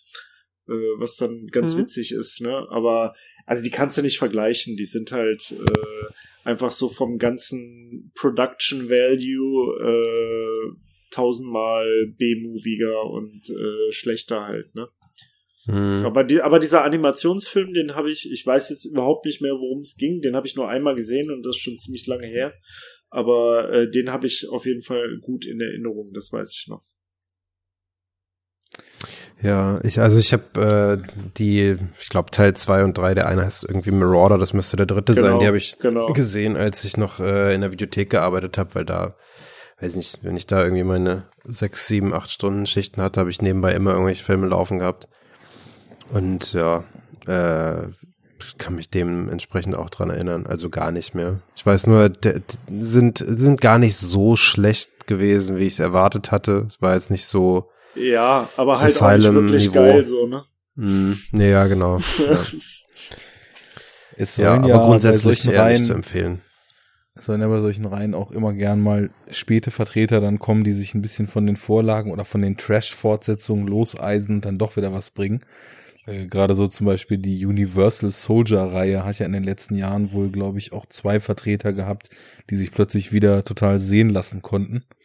Wollte ich mir demnächst auch mal reinziehen. Keine Ahnung, wie viele Starship Troopers gibt es? Drei oder vier? Ja, irgendwie so. Hm. Äh, drei, glaube ich. Also ich glaube, es sind drei.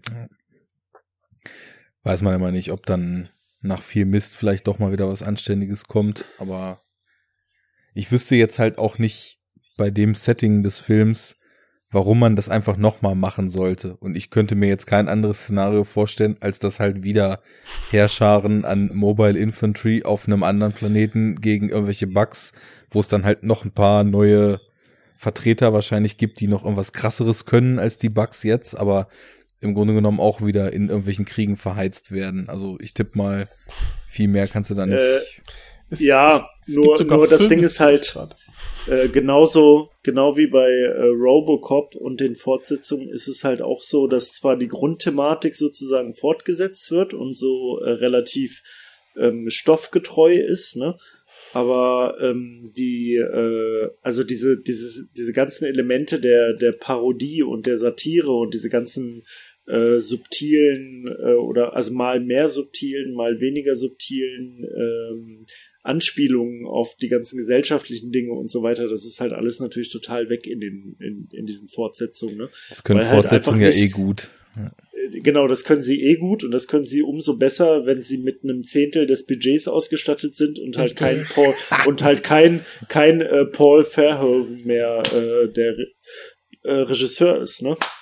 Ja, wenn ja. die ursprünglichen Filmemacher dann weg sind, das ist meistens auch total gut. Ja. Also ich kann kaum in Worte fassen. Terminator. Ich kann kaum in Gemüse. Worte fassen, Terminator. wie sehr ich mich zum Beispiel auf Sicario 2 oder Spring Breakers Ey, 2 warte, freue. Warte ab, der ist der Regisseur von äh, Gomorra. Also das wird jetzt nicht der exakt gleiche Film, aber ich glaube nicht, dass der kacke wird. Okay. Also ich habe Hoffnung ich weiß nicht, ich hatte so das, also na gut, der Trailer ist natürlich super reißerisch geschnitten, aber. Ja, aber ich meine, die beiden Machismo-Ikonen sind ja jetzt auch wieder dabei und ich mag die Charaktere irgendwie, also das wird schon mal gucken. Ich habe gerade übrigens gesehen, dass, dass es fünf Filme gibt von Starship Trooper. Also äh, gibt erstmal den, den zweiten Teil, Held der Föderation. Dann äh, Teil 3, Marauder. Das, wo Caspar Van Dien wieder mitspielt. Dann gibt's noch wie 2012 ein Starship Troopers Invasion. Ich glaube, der ist animiert. Genauso wie der darauffolgende Starship Trooper Traitor of Mars 2017. Brandheiß. Ja, und dann listet IMDb noch eine Serie von 99. Roughnecks. Auch Animationsserie. Also, der Kult hat anscheinend dafür gesorgt, dass es da so einige äh, Direct-to-DVD oder VOD dann Veröffentlichungen gab. Also, ja, ist noch nicht tot, die, die Marke. Die Kuh gibt noch Milch, bevor sie vom Back zerfleischt wird. oh, schön, ja, genau. Aber ähm. das zensiert, das sehen wir nicht. Ja, da frage ich mich nur noch eine Sache. Was hat René zu Basil Poleduris zu sagen? Ah, oh, grandios. grandios. Also äh, ich muss sagen, je mehr ich äh, von dem bewusst kenne, also natürlich kannte ich viele Sachen von dem schon, ohne zu wissen, dass es von ihm ist. Aber äh, je mehr ich von dem kenne, desto begeisterter bin ich. Also ich finde, der, der macht halt einfach mega geile, ähm, mega geile Filmmusik. Also halt natürlich immer so mit diesem äh, super epischen halt, ne? Also der kann halt nicht klein ja. So. äh, aber gerade jetzt, also zu Starship Troopers passt das ja total geil.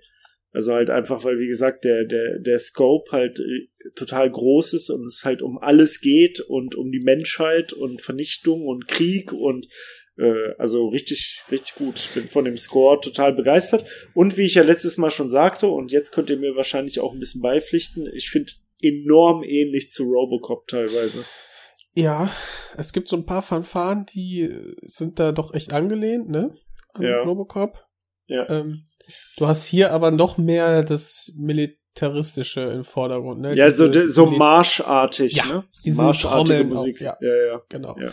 Und auch die geile Fanfare dann von der, äh, von den Propagandavideos und so. Ja, hier ist wirklich jede, jeder Akzent, äh, der irgendwie nach Militär riecht, wird dann, da kommt hier Musik nochmal dazu und unterstreicht das dreifach mit dickem ja. Edding. Ähm, also me ja. mega, mega gut gemacht, finde ich einfach. Ich finde den Kontrast ja, dann auch passend. interessant, also weil, was ihr sagt, militärisch, episch und so weiter, das sind ja genau die Attribute, die eben auch das beschreiben. Und dann äh, hast du ja auch tatsächlich, und das ist wahrscheinlich auch der Grund, warum man in diese Missverständnisfalle auch damals vielleicht sogar selber getappt ist oder viele Leute da reingetappt sind. Du hast mhm. halt so diese Militärsettings, du hast die Jungs und Mädels, die da immer mehr reinfinden, die sich immer mehr auch über diese diesen Militärspirit identifizieren und dann wird halt so in diesen Schlachten und so weiter, wird es halt mit dieser krass heroischen Mucke unterlegt, was halt dann natürlich auf den ersten Blick erstmal auch total glorifizierend wirkt, ne, weil dir wird dann eben so gezeigt, eigentlich, äh, wie, wie großartig sie jetzt den Feind bekämpfen und wie sie ihr wahres Selbst in der Schlacht finden und so weiter und so weiter. Nur ich finde halt eben die, die Blickrichtung dann wieder total wichtig, aus der man da drauf guckt, weil das spiegelt ja so ein bisschen deren Innenleben da.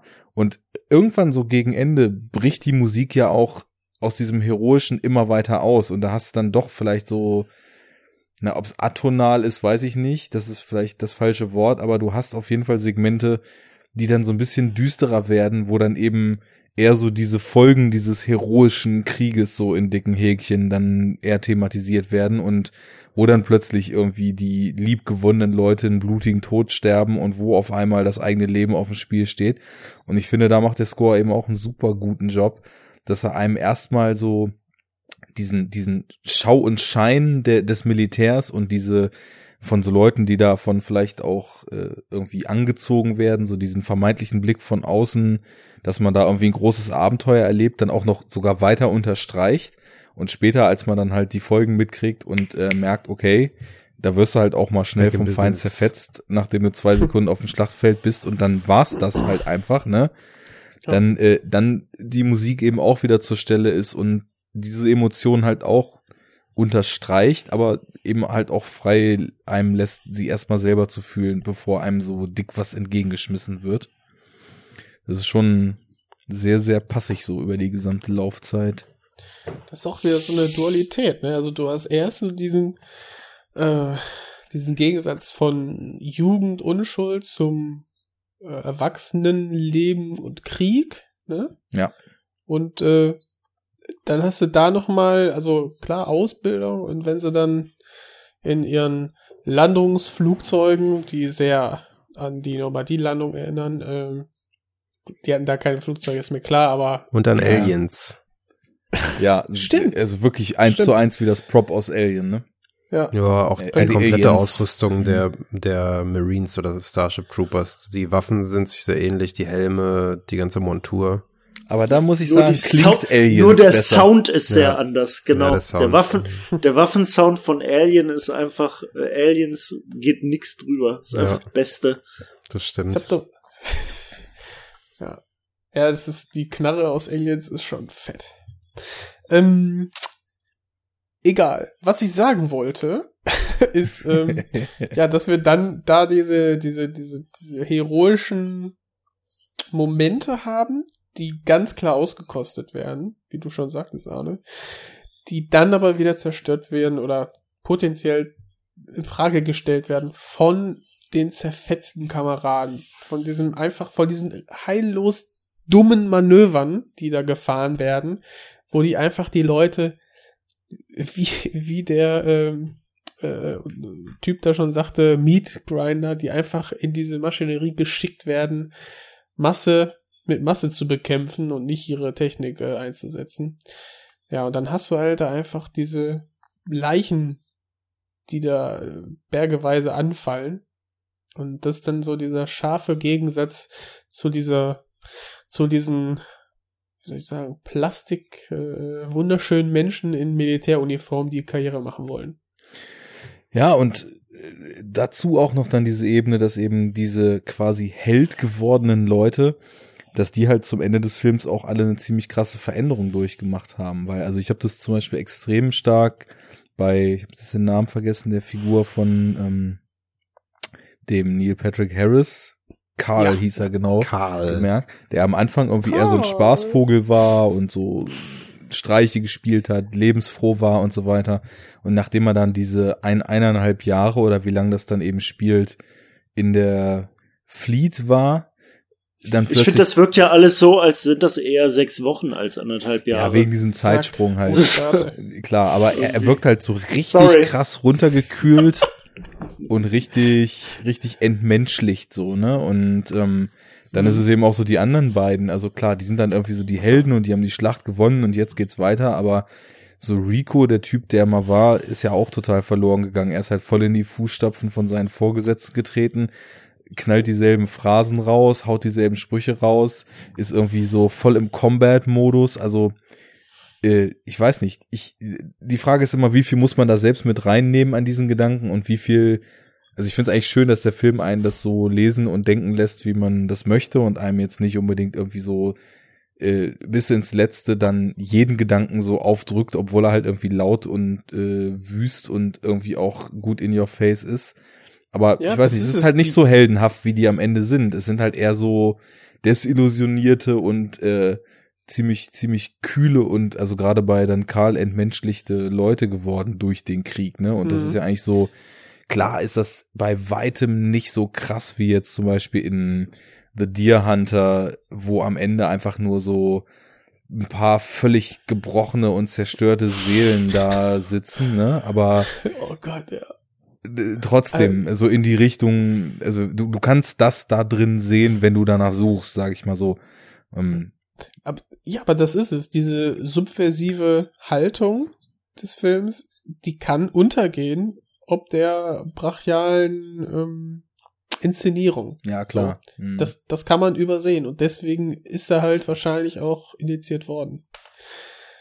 Das kann man, glaube ich, nachlesen, oder? Müsste man vielleicht mal machen. Ja, du, die Prüfberichte sind tatsächlich ja. öffentlich. Kannst du, mhm. kannst du einsehen. Mhm. Warte ja, steht da bestimmt irgendwo äh, im Fazit eine Begründung oder so. Bestimmt irgendwas von. Ich, ich suche jetzt mal. Starship Troopers. Kakolender gewesen. Indizierung. In Nennen wir die Sache mal beim Namen. Wird so. man wohl noch mal fragen dürfen. Sachverhalt. Das wird man ja wohl noch sagen können, ey. Scheiß Holländer, ey. Der Videofilm Starship Troopers wird von der Firma Buena Vista Home Entertainment München vertrieben. Der 96 in den USA produzierte Film hat in der Videofassung eine Laufzeit von 120 Minuten. Regie Paul Verhoeven, Darsteller sind so und so. Die freiwillige Selbstkontrolle der Filmwirtschaft lehnte am 3.12. eine Jugendfreigabe Länge Kinofilm circa 129 Minuten ab.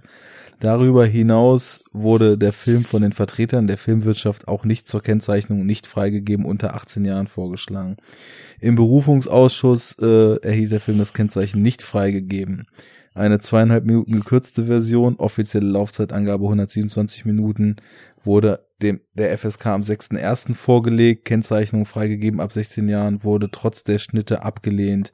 Film erhielt ebenfalls in dieser Version die Freigabe nicht unter 18 Jahren. Ähm, so, jetzt kürze ich mal kurz ab. Ähm, da geht's noch um weitere Versionen. Ähm, Warum? Es gab eine Schnittliste. Festzustellen ist allerdings, dass die in der Schnittliste zur zweiten Fassung beschriebenen Kürzungen nicht vorgenommen wurden. So, bla bla bla. Gründe. Ganz geil der, eigentlich. Der Videofilm Langweilig.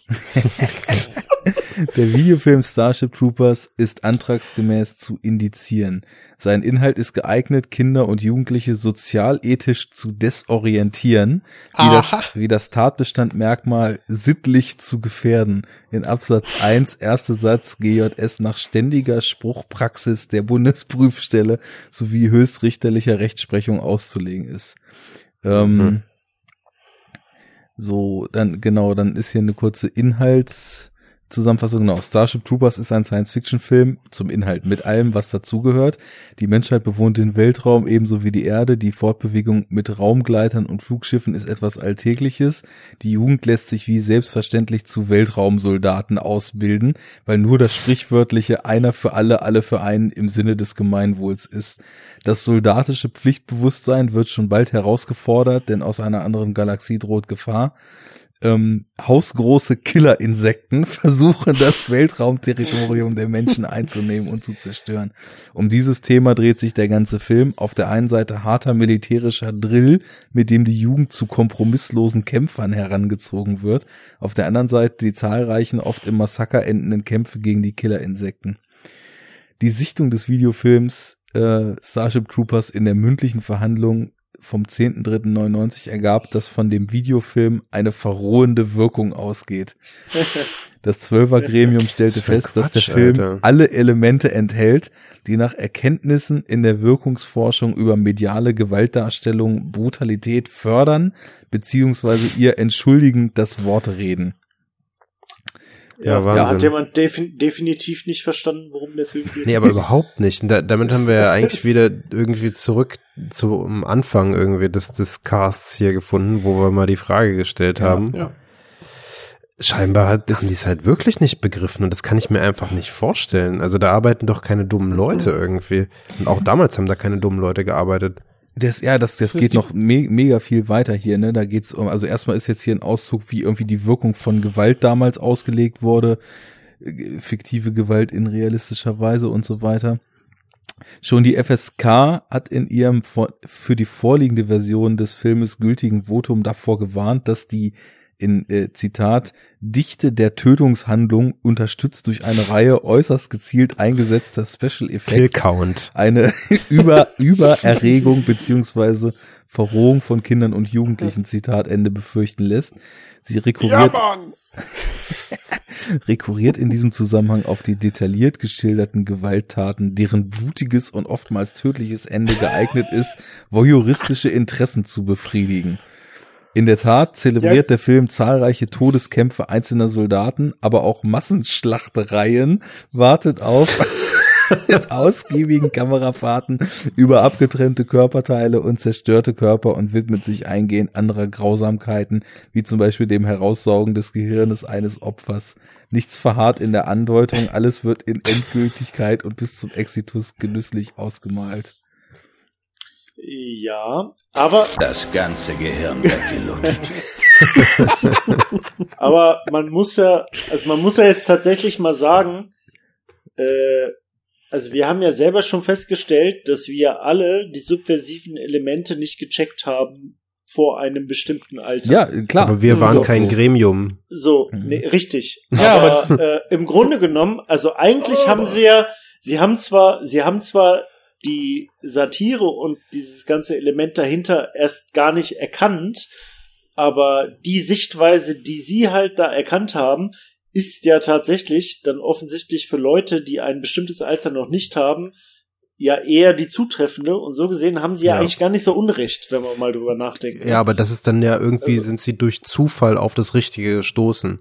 Wenn das eine andere ja. Begründung gewesen wäre, würde ich das vielleicht noch eher hinnehmen, muss ich sagen. Aber so, wie es da jetzt steht, weiß nicht. Ja, gut, Klar, aber dieses, diese ja, also ich meine, wenn du jetzt, wenn du jetzt 15 bist und diesen Film guckst, dann ist doch die Realität nicht so weit weg von dem, was die jetzt da sehr verklausuliert beschrieben haben. Ja, dann ja heißt genau. es, ja. Ist übrigens ja, auch interessant. So gesehen, und so gesehen ist es ja eigentlich gar nicht so sinnlos, wenn man darüber nachdenkt, dass man halt sagt, okay, der Film sollte eigentlich nicht Leuten zugänglich gemacht werden unter 18 oder so.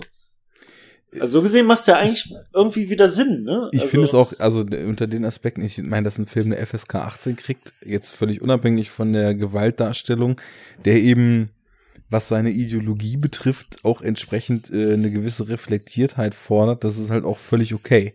Ähm, ja. Ich finde den, den Grundaspekt der Indizierung halt irgendwie komplett sinnbefreit, weil wie Jens vorhin ja schon völlig richtig sagte, der Film ist ja nicht verboten, der Film wird halt einfach nur unter eingeschränkten Bedingungen verkauft und nicht beworben. Er ist halt aber ja in beiden Fällen ab 18. Ob er nun FSK 18 regulär oder FSK 18 auf den Index hat, spielt ja für das Alter, in dem du sehen darfst, überhaupt keine Rolle. Also natürlich ist die Strahlkraft dadurch eingeschränkt. Das ist, glaube ich, auch der Gedanke dahinter. Aber trotzdem ist das ähm, seltsam. Also auf jeden Fall ist es total interessant, das zu lesen, weil hier kommt mhm. auch noch ein ganzer Aspekt ähm, zu dem kritisch zu sehenden nationalen Pathos, ne, wo dann irgendwie auch äh, Filmkritiken zitiert werden, die in Starship Troopers die Gefahr eines Kultfilms für Rechtsradikale sehen. Dabei sei es nicht ah, allein ja. die Kopie nationalsozialistischer Führungsstrukturen und die kaum abgewandelte Benutzung von Nazi-Symbolen und Rängen, die unangenehm auffalle, sondern die Gesinnung des ganzen Films. Der Zuschauer erfahre nie genaues über die politische Situation, doch auch im ideologisch und gesellschaftlich luftleeren Raum des Films vermögen sich plakative Gewaltphilosophie, die undifferenzierte Obrigkeitszugehörigkeit und die Propagierung des Kampfes bis zum letzten verführerisch genug ausbreiten. Also klar, das ist schon verführerisch genug, ne? Das ist dann so diese, das ist es, äh, ja. ne? dass da bewertet wurde, dass es ähm, verführerisch ist und man mhm. schlecht ähm, kritisieren kann, während mhm. man das schaut, wenn du noch zu jung bist. Ja. Aber, es, aber auch da, meinetwegen haben sie es erkannt, ja. Aber auch da den äh, satirischen Aspekt halt, entweder lassen die das in ihrer Begründung komplett außen vor. Sie nee, nee, das kommt auch noch später. Ach, okay. Der wird auch noch angesprochen, aber eben mit der, mit der Begründung, dass, also der, äh, warte mal hier, glaubt, dass der satirische Umgang mit Militarismus gerade bei einem Jugendlichen von Krieg und Kriegsfolgen unbehelligten Publikum ins Leere geht. Ja gut, okay, dann, dann stimmt's ja genauso wie das, was wir gerade hatten, was René auch gesagt hat. Und, ja. und Jens, ja, okay.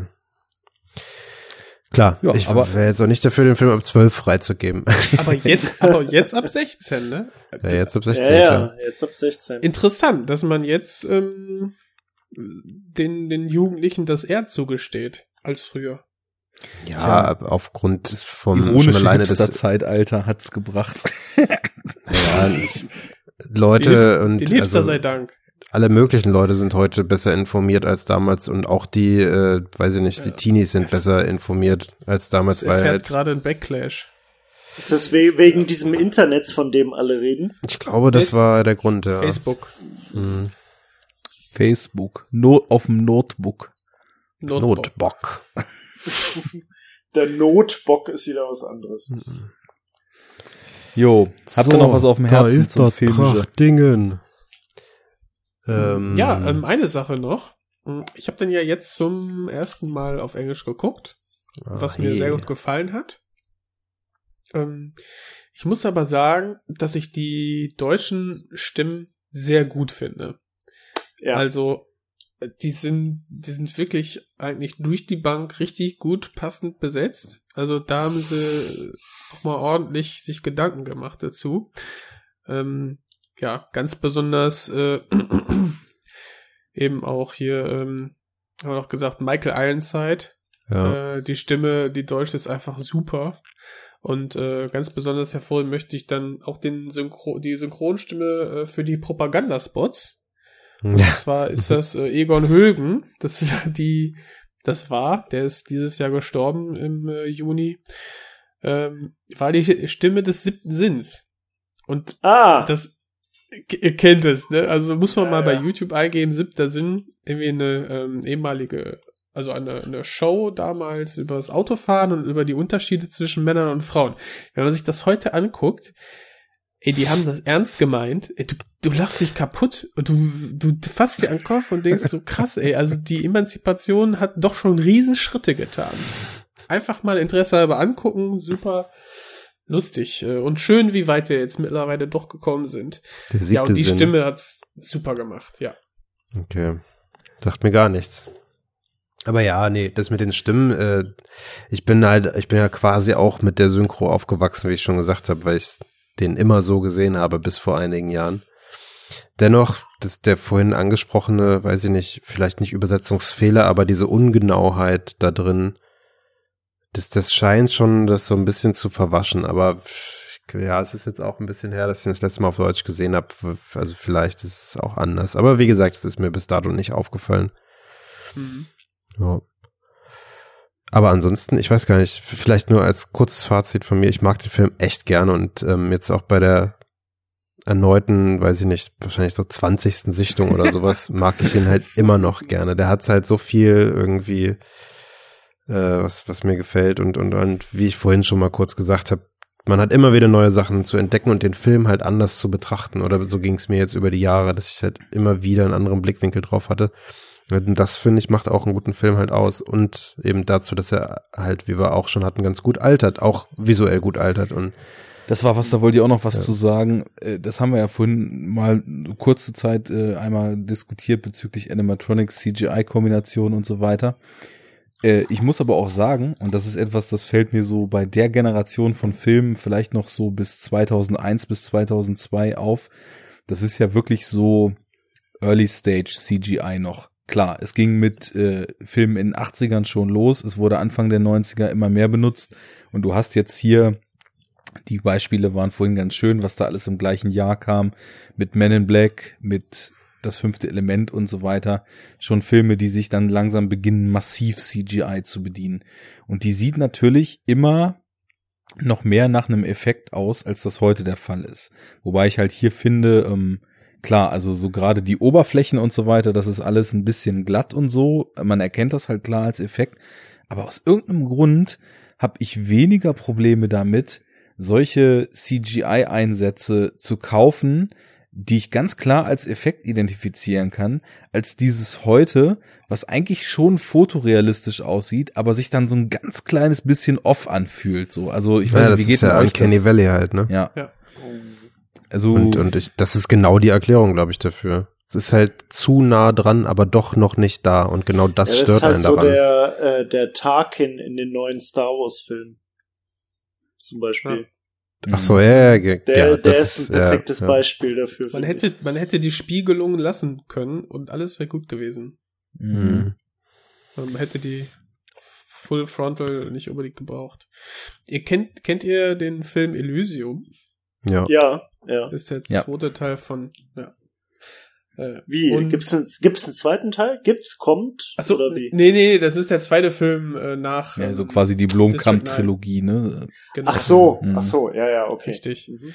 Und ich mag den ja für das Production Design ne? und für diese fantasievollen Waffen und dass er sich nicht scheut, da auch dann zu zeigen, wie das Exoskelett ange äh, installiert wird und so. Ne, das ist schon richtig hart. Ähm, man merkt ganz genau, wo dann äh, Hollywood mit reingekommen ist. Leider. Das ist, das macht den Film auch leider nicht besser. Aber der hat der Szenen, als ich im Kino drin war, dachte ich, boah, das sieht so realistisch aus. So gut, ne? Und du weißt, die, das ist kein echter Mensch, der da gerade da zerfetzt wird und wieder aufgebaut wird. Mhm. Aber es, äh, ich hab innerlich dachte ich, wow, krass, so weit sind wir gekommen. Ich habe den jetzt schon länger nicht nochmal gesehen, ähm, aber für die wirklich fürs Production Design und für die, ähm, für das Waffendesign und so finde ich den richtig gut. Und äh, da weiß ich nicht, wenn man den heute gucken würde, der ist ja schon ein paar Jährchen alt, vielleicht passiert, ist dann dieser Effekt, den, den du gerade beschrieben hast, der dann einsetzt, dass das dann leicht off wirkt und schon ist es irgendwie, fühlt es sich falsch an für dein Auge. Ja, ich, natürlich, damals, ne, war das Auge ja auch ganz ungeschult und so, als ich dann erstmalig den Film jetzt sah. Aber ich weiß noch, dass mich das völlig umgehauen hat, wie diese Bugs aussahen. Diese großen Armee von diesen Fußsoldaten sozusagen und auch diese fetten feuerspeienden Bugs und das Plasma im Weltraum, wie krass das aussah. Also das, das war schon blau. ich habe vorhin auch beim Gucken mehrfach schoss mir, was macht blaues Licht durch den Kopf. Ja. Leuchtet blau. Leuchtet blau. Ich glaube, mit blau leuchtenden Sachen kriegst du die Leute immer recht schnell. Siehe äh, Marvel-Filme. Ja, da leuchtet es in allen erdenklichen Farben. Ne? Aber es leuchtet am häufigsten blau, oder? Also es leuchtet gerne in Superheldenfilmen äh, blau, ja. Es, es ist nachgewiesen, dass blaues Licht äh, oder blaue Beleuchtung Leute äh, glücklich macht. Und What? Ja, und das war nämlich auch zum Beispiel der Grund, warum äh, Volkswagen äh, ganz lange in fast allen Autos äh, blaue Cockpitbeleuchtung hatte. Die mhm. haben damit angefangen und das war halt so voll special und crazy und niemand bisher hatte das. Und die haben das bestimmt so 10, 15 Jahre lang durchgezogen. Und die haben das damit begründet, dass äh, es Studien darüber gibt, dass so blaue Beleuchtung Leute glücklich macht. Also hm. die hält auf jeden Fall Menschen wacher und ähm, konzentrierter wohl, aber glücklicher habe ich echt noch nicht gehört. Ja? Ja, mittlerweile hast du ja auch bei jedem, bei den neuen Betriebssystemen auf dem Handy ja diesen Blaufilter, der integriert ist und so. Deshalb ne? bin ich auch so traurig immer. Hast kein neues Handy und keinen Volkswagen? Ja. Nee, ich habe neues Handy und so weiter. Aus. Und ich habe halt einen Blaufilter an. Zu wenig blaues Licht. Ja. Das, das wird sein. Ja. Das wird sein, Fabi. Oder, oder deine Depression. O oder das. Ja. Oder beides, ja. wahrscheinlich, wahrscheinlich beides. Na, was denn? Dass in dem Jahr als Starship Troopers im Kino lief und auf Platz 27 der Charts landete, nicht nur Titanic und Armageddon so weit oben waren, sondern auf Platz 4 mit über 4 Millionen Besuchern der Pferdeflüsterer. mm, nice. Und danach, es wird immer besser, Dr. Doodle. Okay, wer, Geil. Wer hat, jetzt mal Frage, wer hat den Pferdeflüsterer gesehen, bevor wir hier Filme bashen, die wir noch nie gesehen haben? ich nicht. ich auch nicht. Ich auch nicht. Ja, also. Ich weiß nur, dass Robert Redford René, mitspielt. Mal ein Gedankenexperiment. Ja. Müsstest du Transformers 6 gesehen haben, um ihn zu bashen? Ah, Moment, das ist ja was anderes, weil der Pferdeflüsterer ist ja nicht eine äh, Siebtologie. Äh, weißt du? Also ja. es gibt ja nur einen Film so. Äh, bei Trans wenn es von Transformers bei nur Transformers einen Film gibt's gäbe. auch nur einen Film. Ja, fünfmal. ja, aber wenn es nur einen Film gäbe bei Transformers, dann müsste ich ihn natürlich auch gesehen haben, um ihn bashen zu können. Da es aber halt eine Trilliarde Filme gibt und äh, jeden davon, den ich gesehen habe, wegen der wegen der gleichen Gründe scheiße war, äh, behaupte ich da sagen zu können, dass ich Teil 6 nicht sehen müsste, um mir ein Urteil erlauben zu können. Mit Fug und Recht. Jawohl. So. So, ist das. Would you like to know more? Ja, dann machen wir mal den Sack zu. Ich habe genug. Ich machen wir Deckel don't, drauf. Don't wanna know more. Ich genau. werde mich direkt einschreiben. Ja. Ja. So. Und weg bisse, ab in den Meatgrinder. Mobile Infantry made him the man he is today. Ja, ja also abschließend, ich würde sagen, der Film erhält von mir acht von zehn Bucks. Sehr gut. Ja, mindestens. Ja. Also bei mir. Vielleicht auch neun. Vielleicht auch neun von zehn Bucks. Da haben wir reingekriegt. rote Karte, tiefrote Karte. So. Aus. Wir werden jetzt alle ja, vier vom ich, Platz gestellt. Ich finde den auch gut. So wie Schland. hat, hat ganz besonderen Platz in meinem Herzen wegen. Das ganze Gehirn weggelutscht. Zu Recht. Genau. Deshalb gebe ich ihm 932 Bucks von 1000. Ah, du denkst in der richtigen Größenordnung, Fabi. Ja. Fein. Das, das Spiel des Südkoreaners bei StarCraft ist ja. Knochen. Fleisch Gut. und Blut übergegangen. Und Arne? Ich, ich gehe als Lehrer an die Uni und werbe 87 von 100 Absolventen für die Mobile Infantry. okay, dann muss ich auch Punkte vergeben und ich Wir haben das erste Mal Punkte vergeben, ne? Ja, René hat das jetzt angefangen. Machen wir mit. auch, äh, ich weiß nicht, 898.000 Satirepunkten. 88 von 100 wegen der Nazi-Symbolik.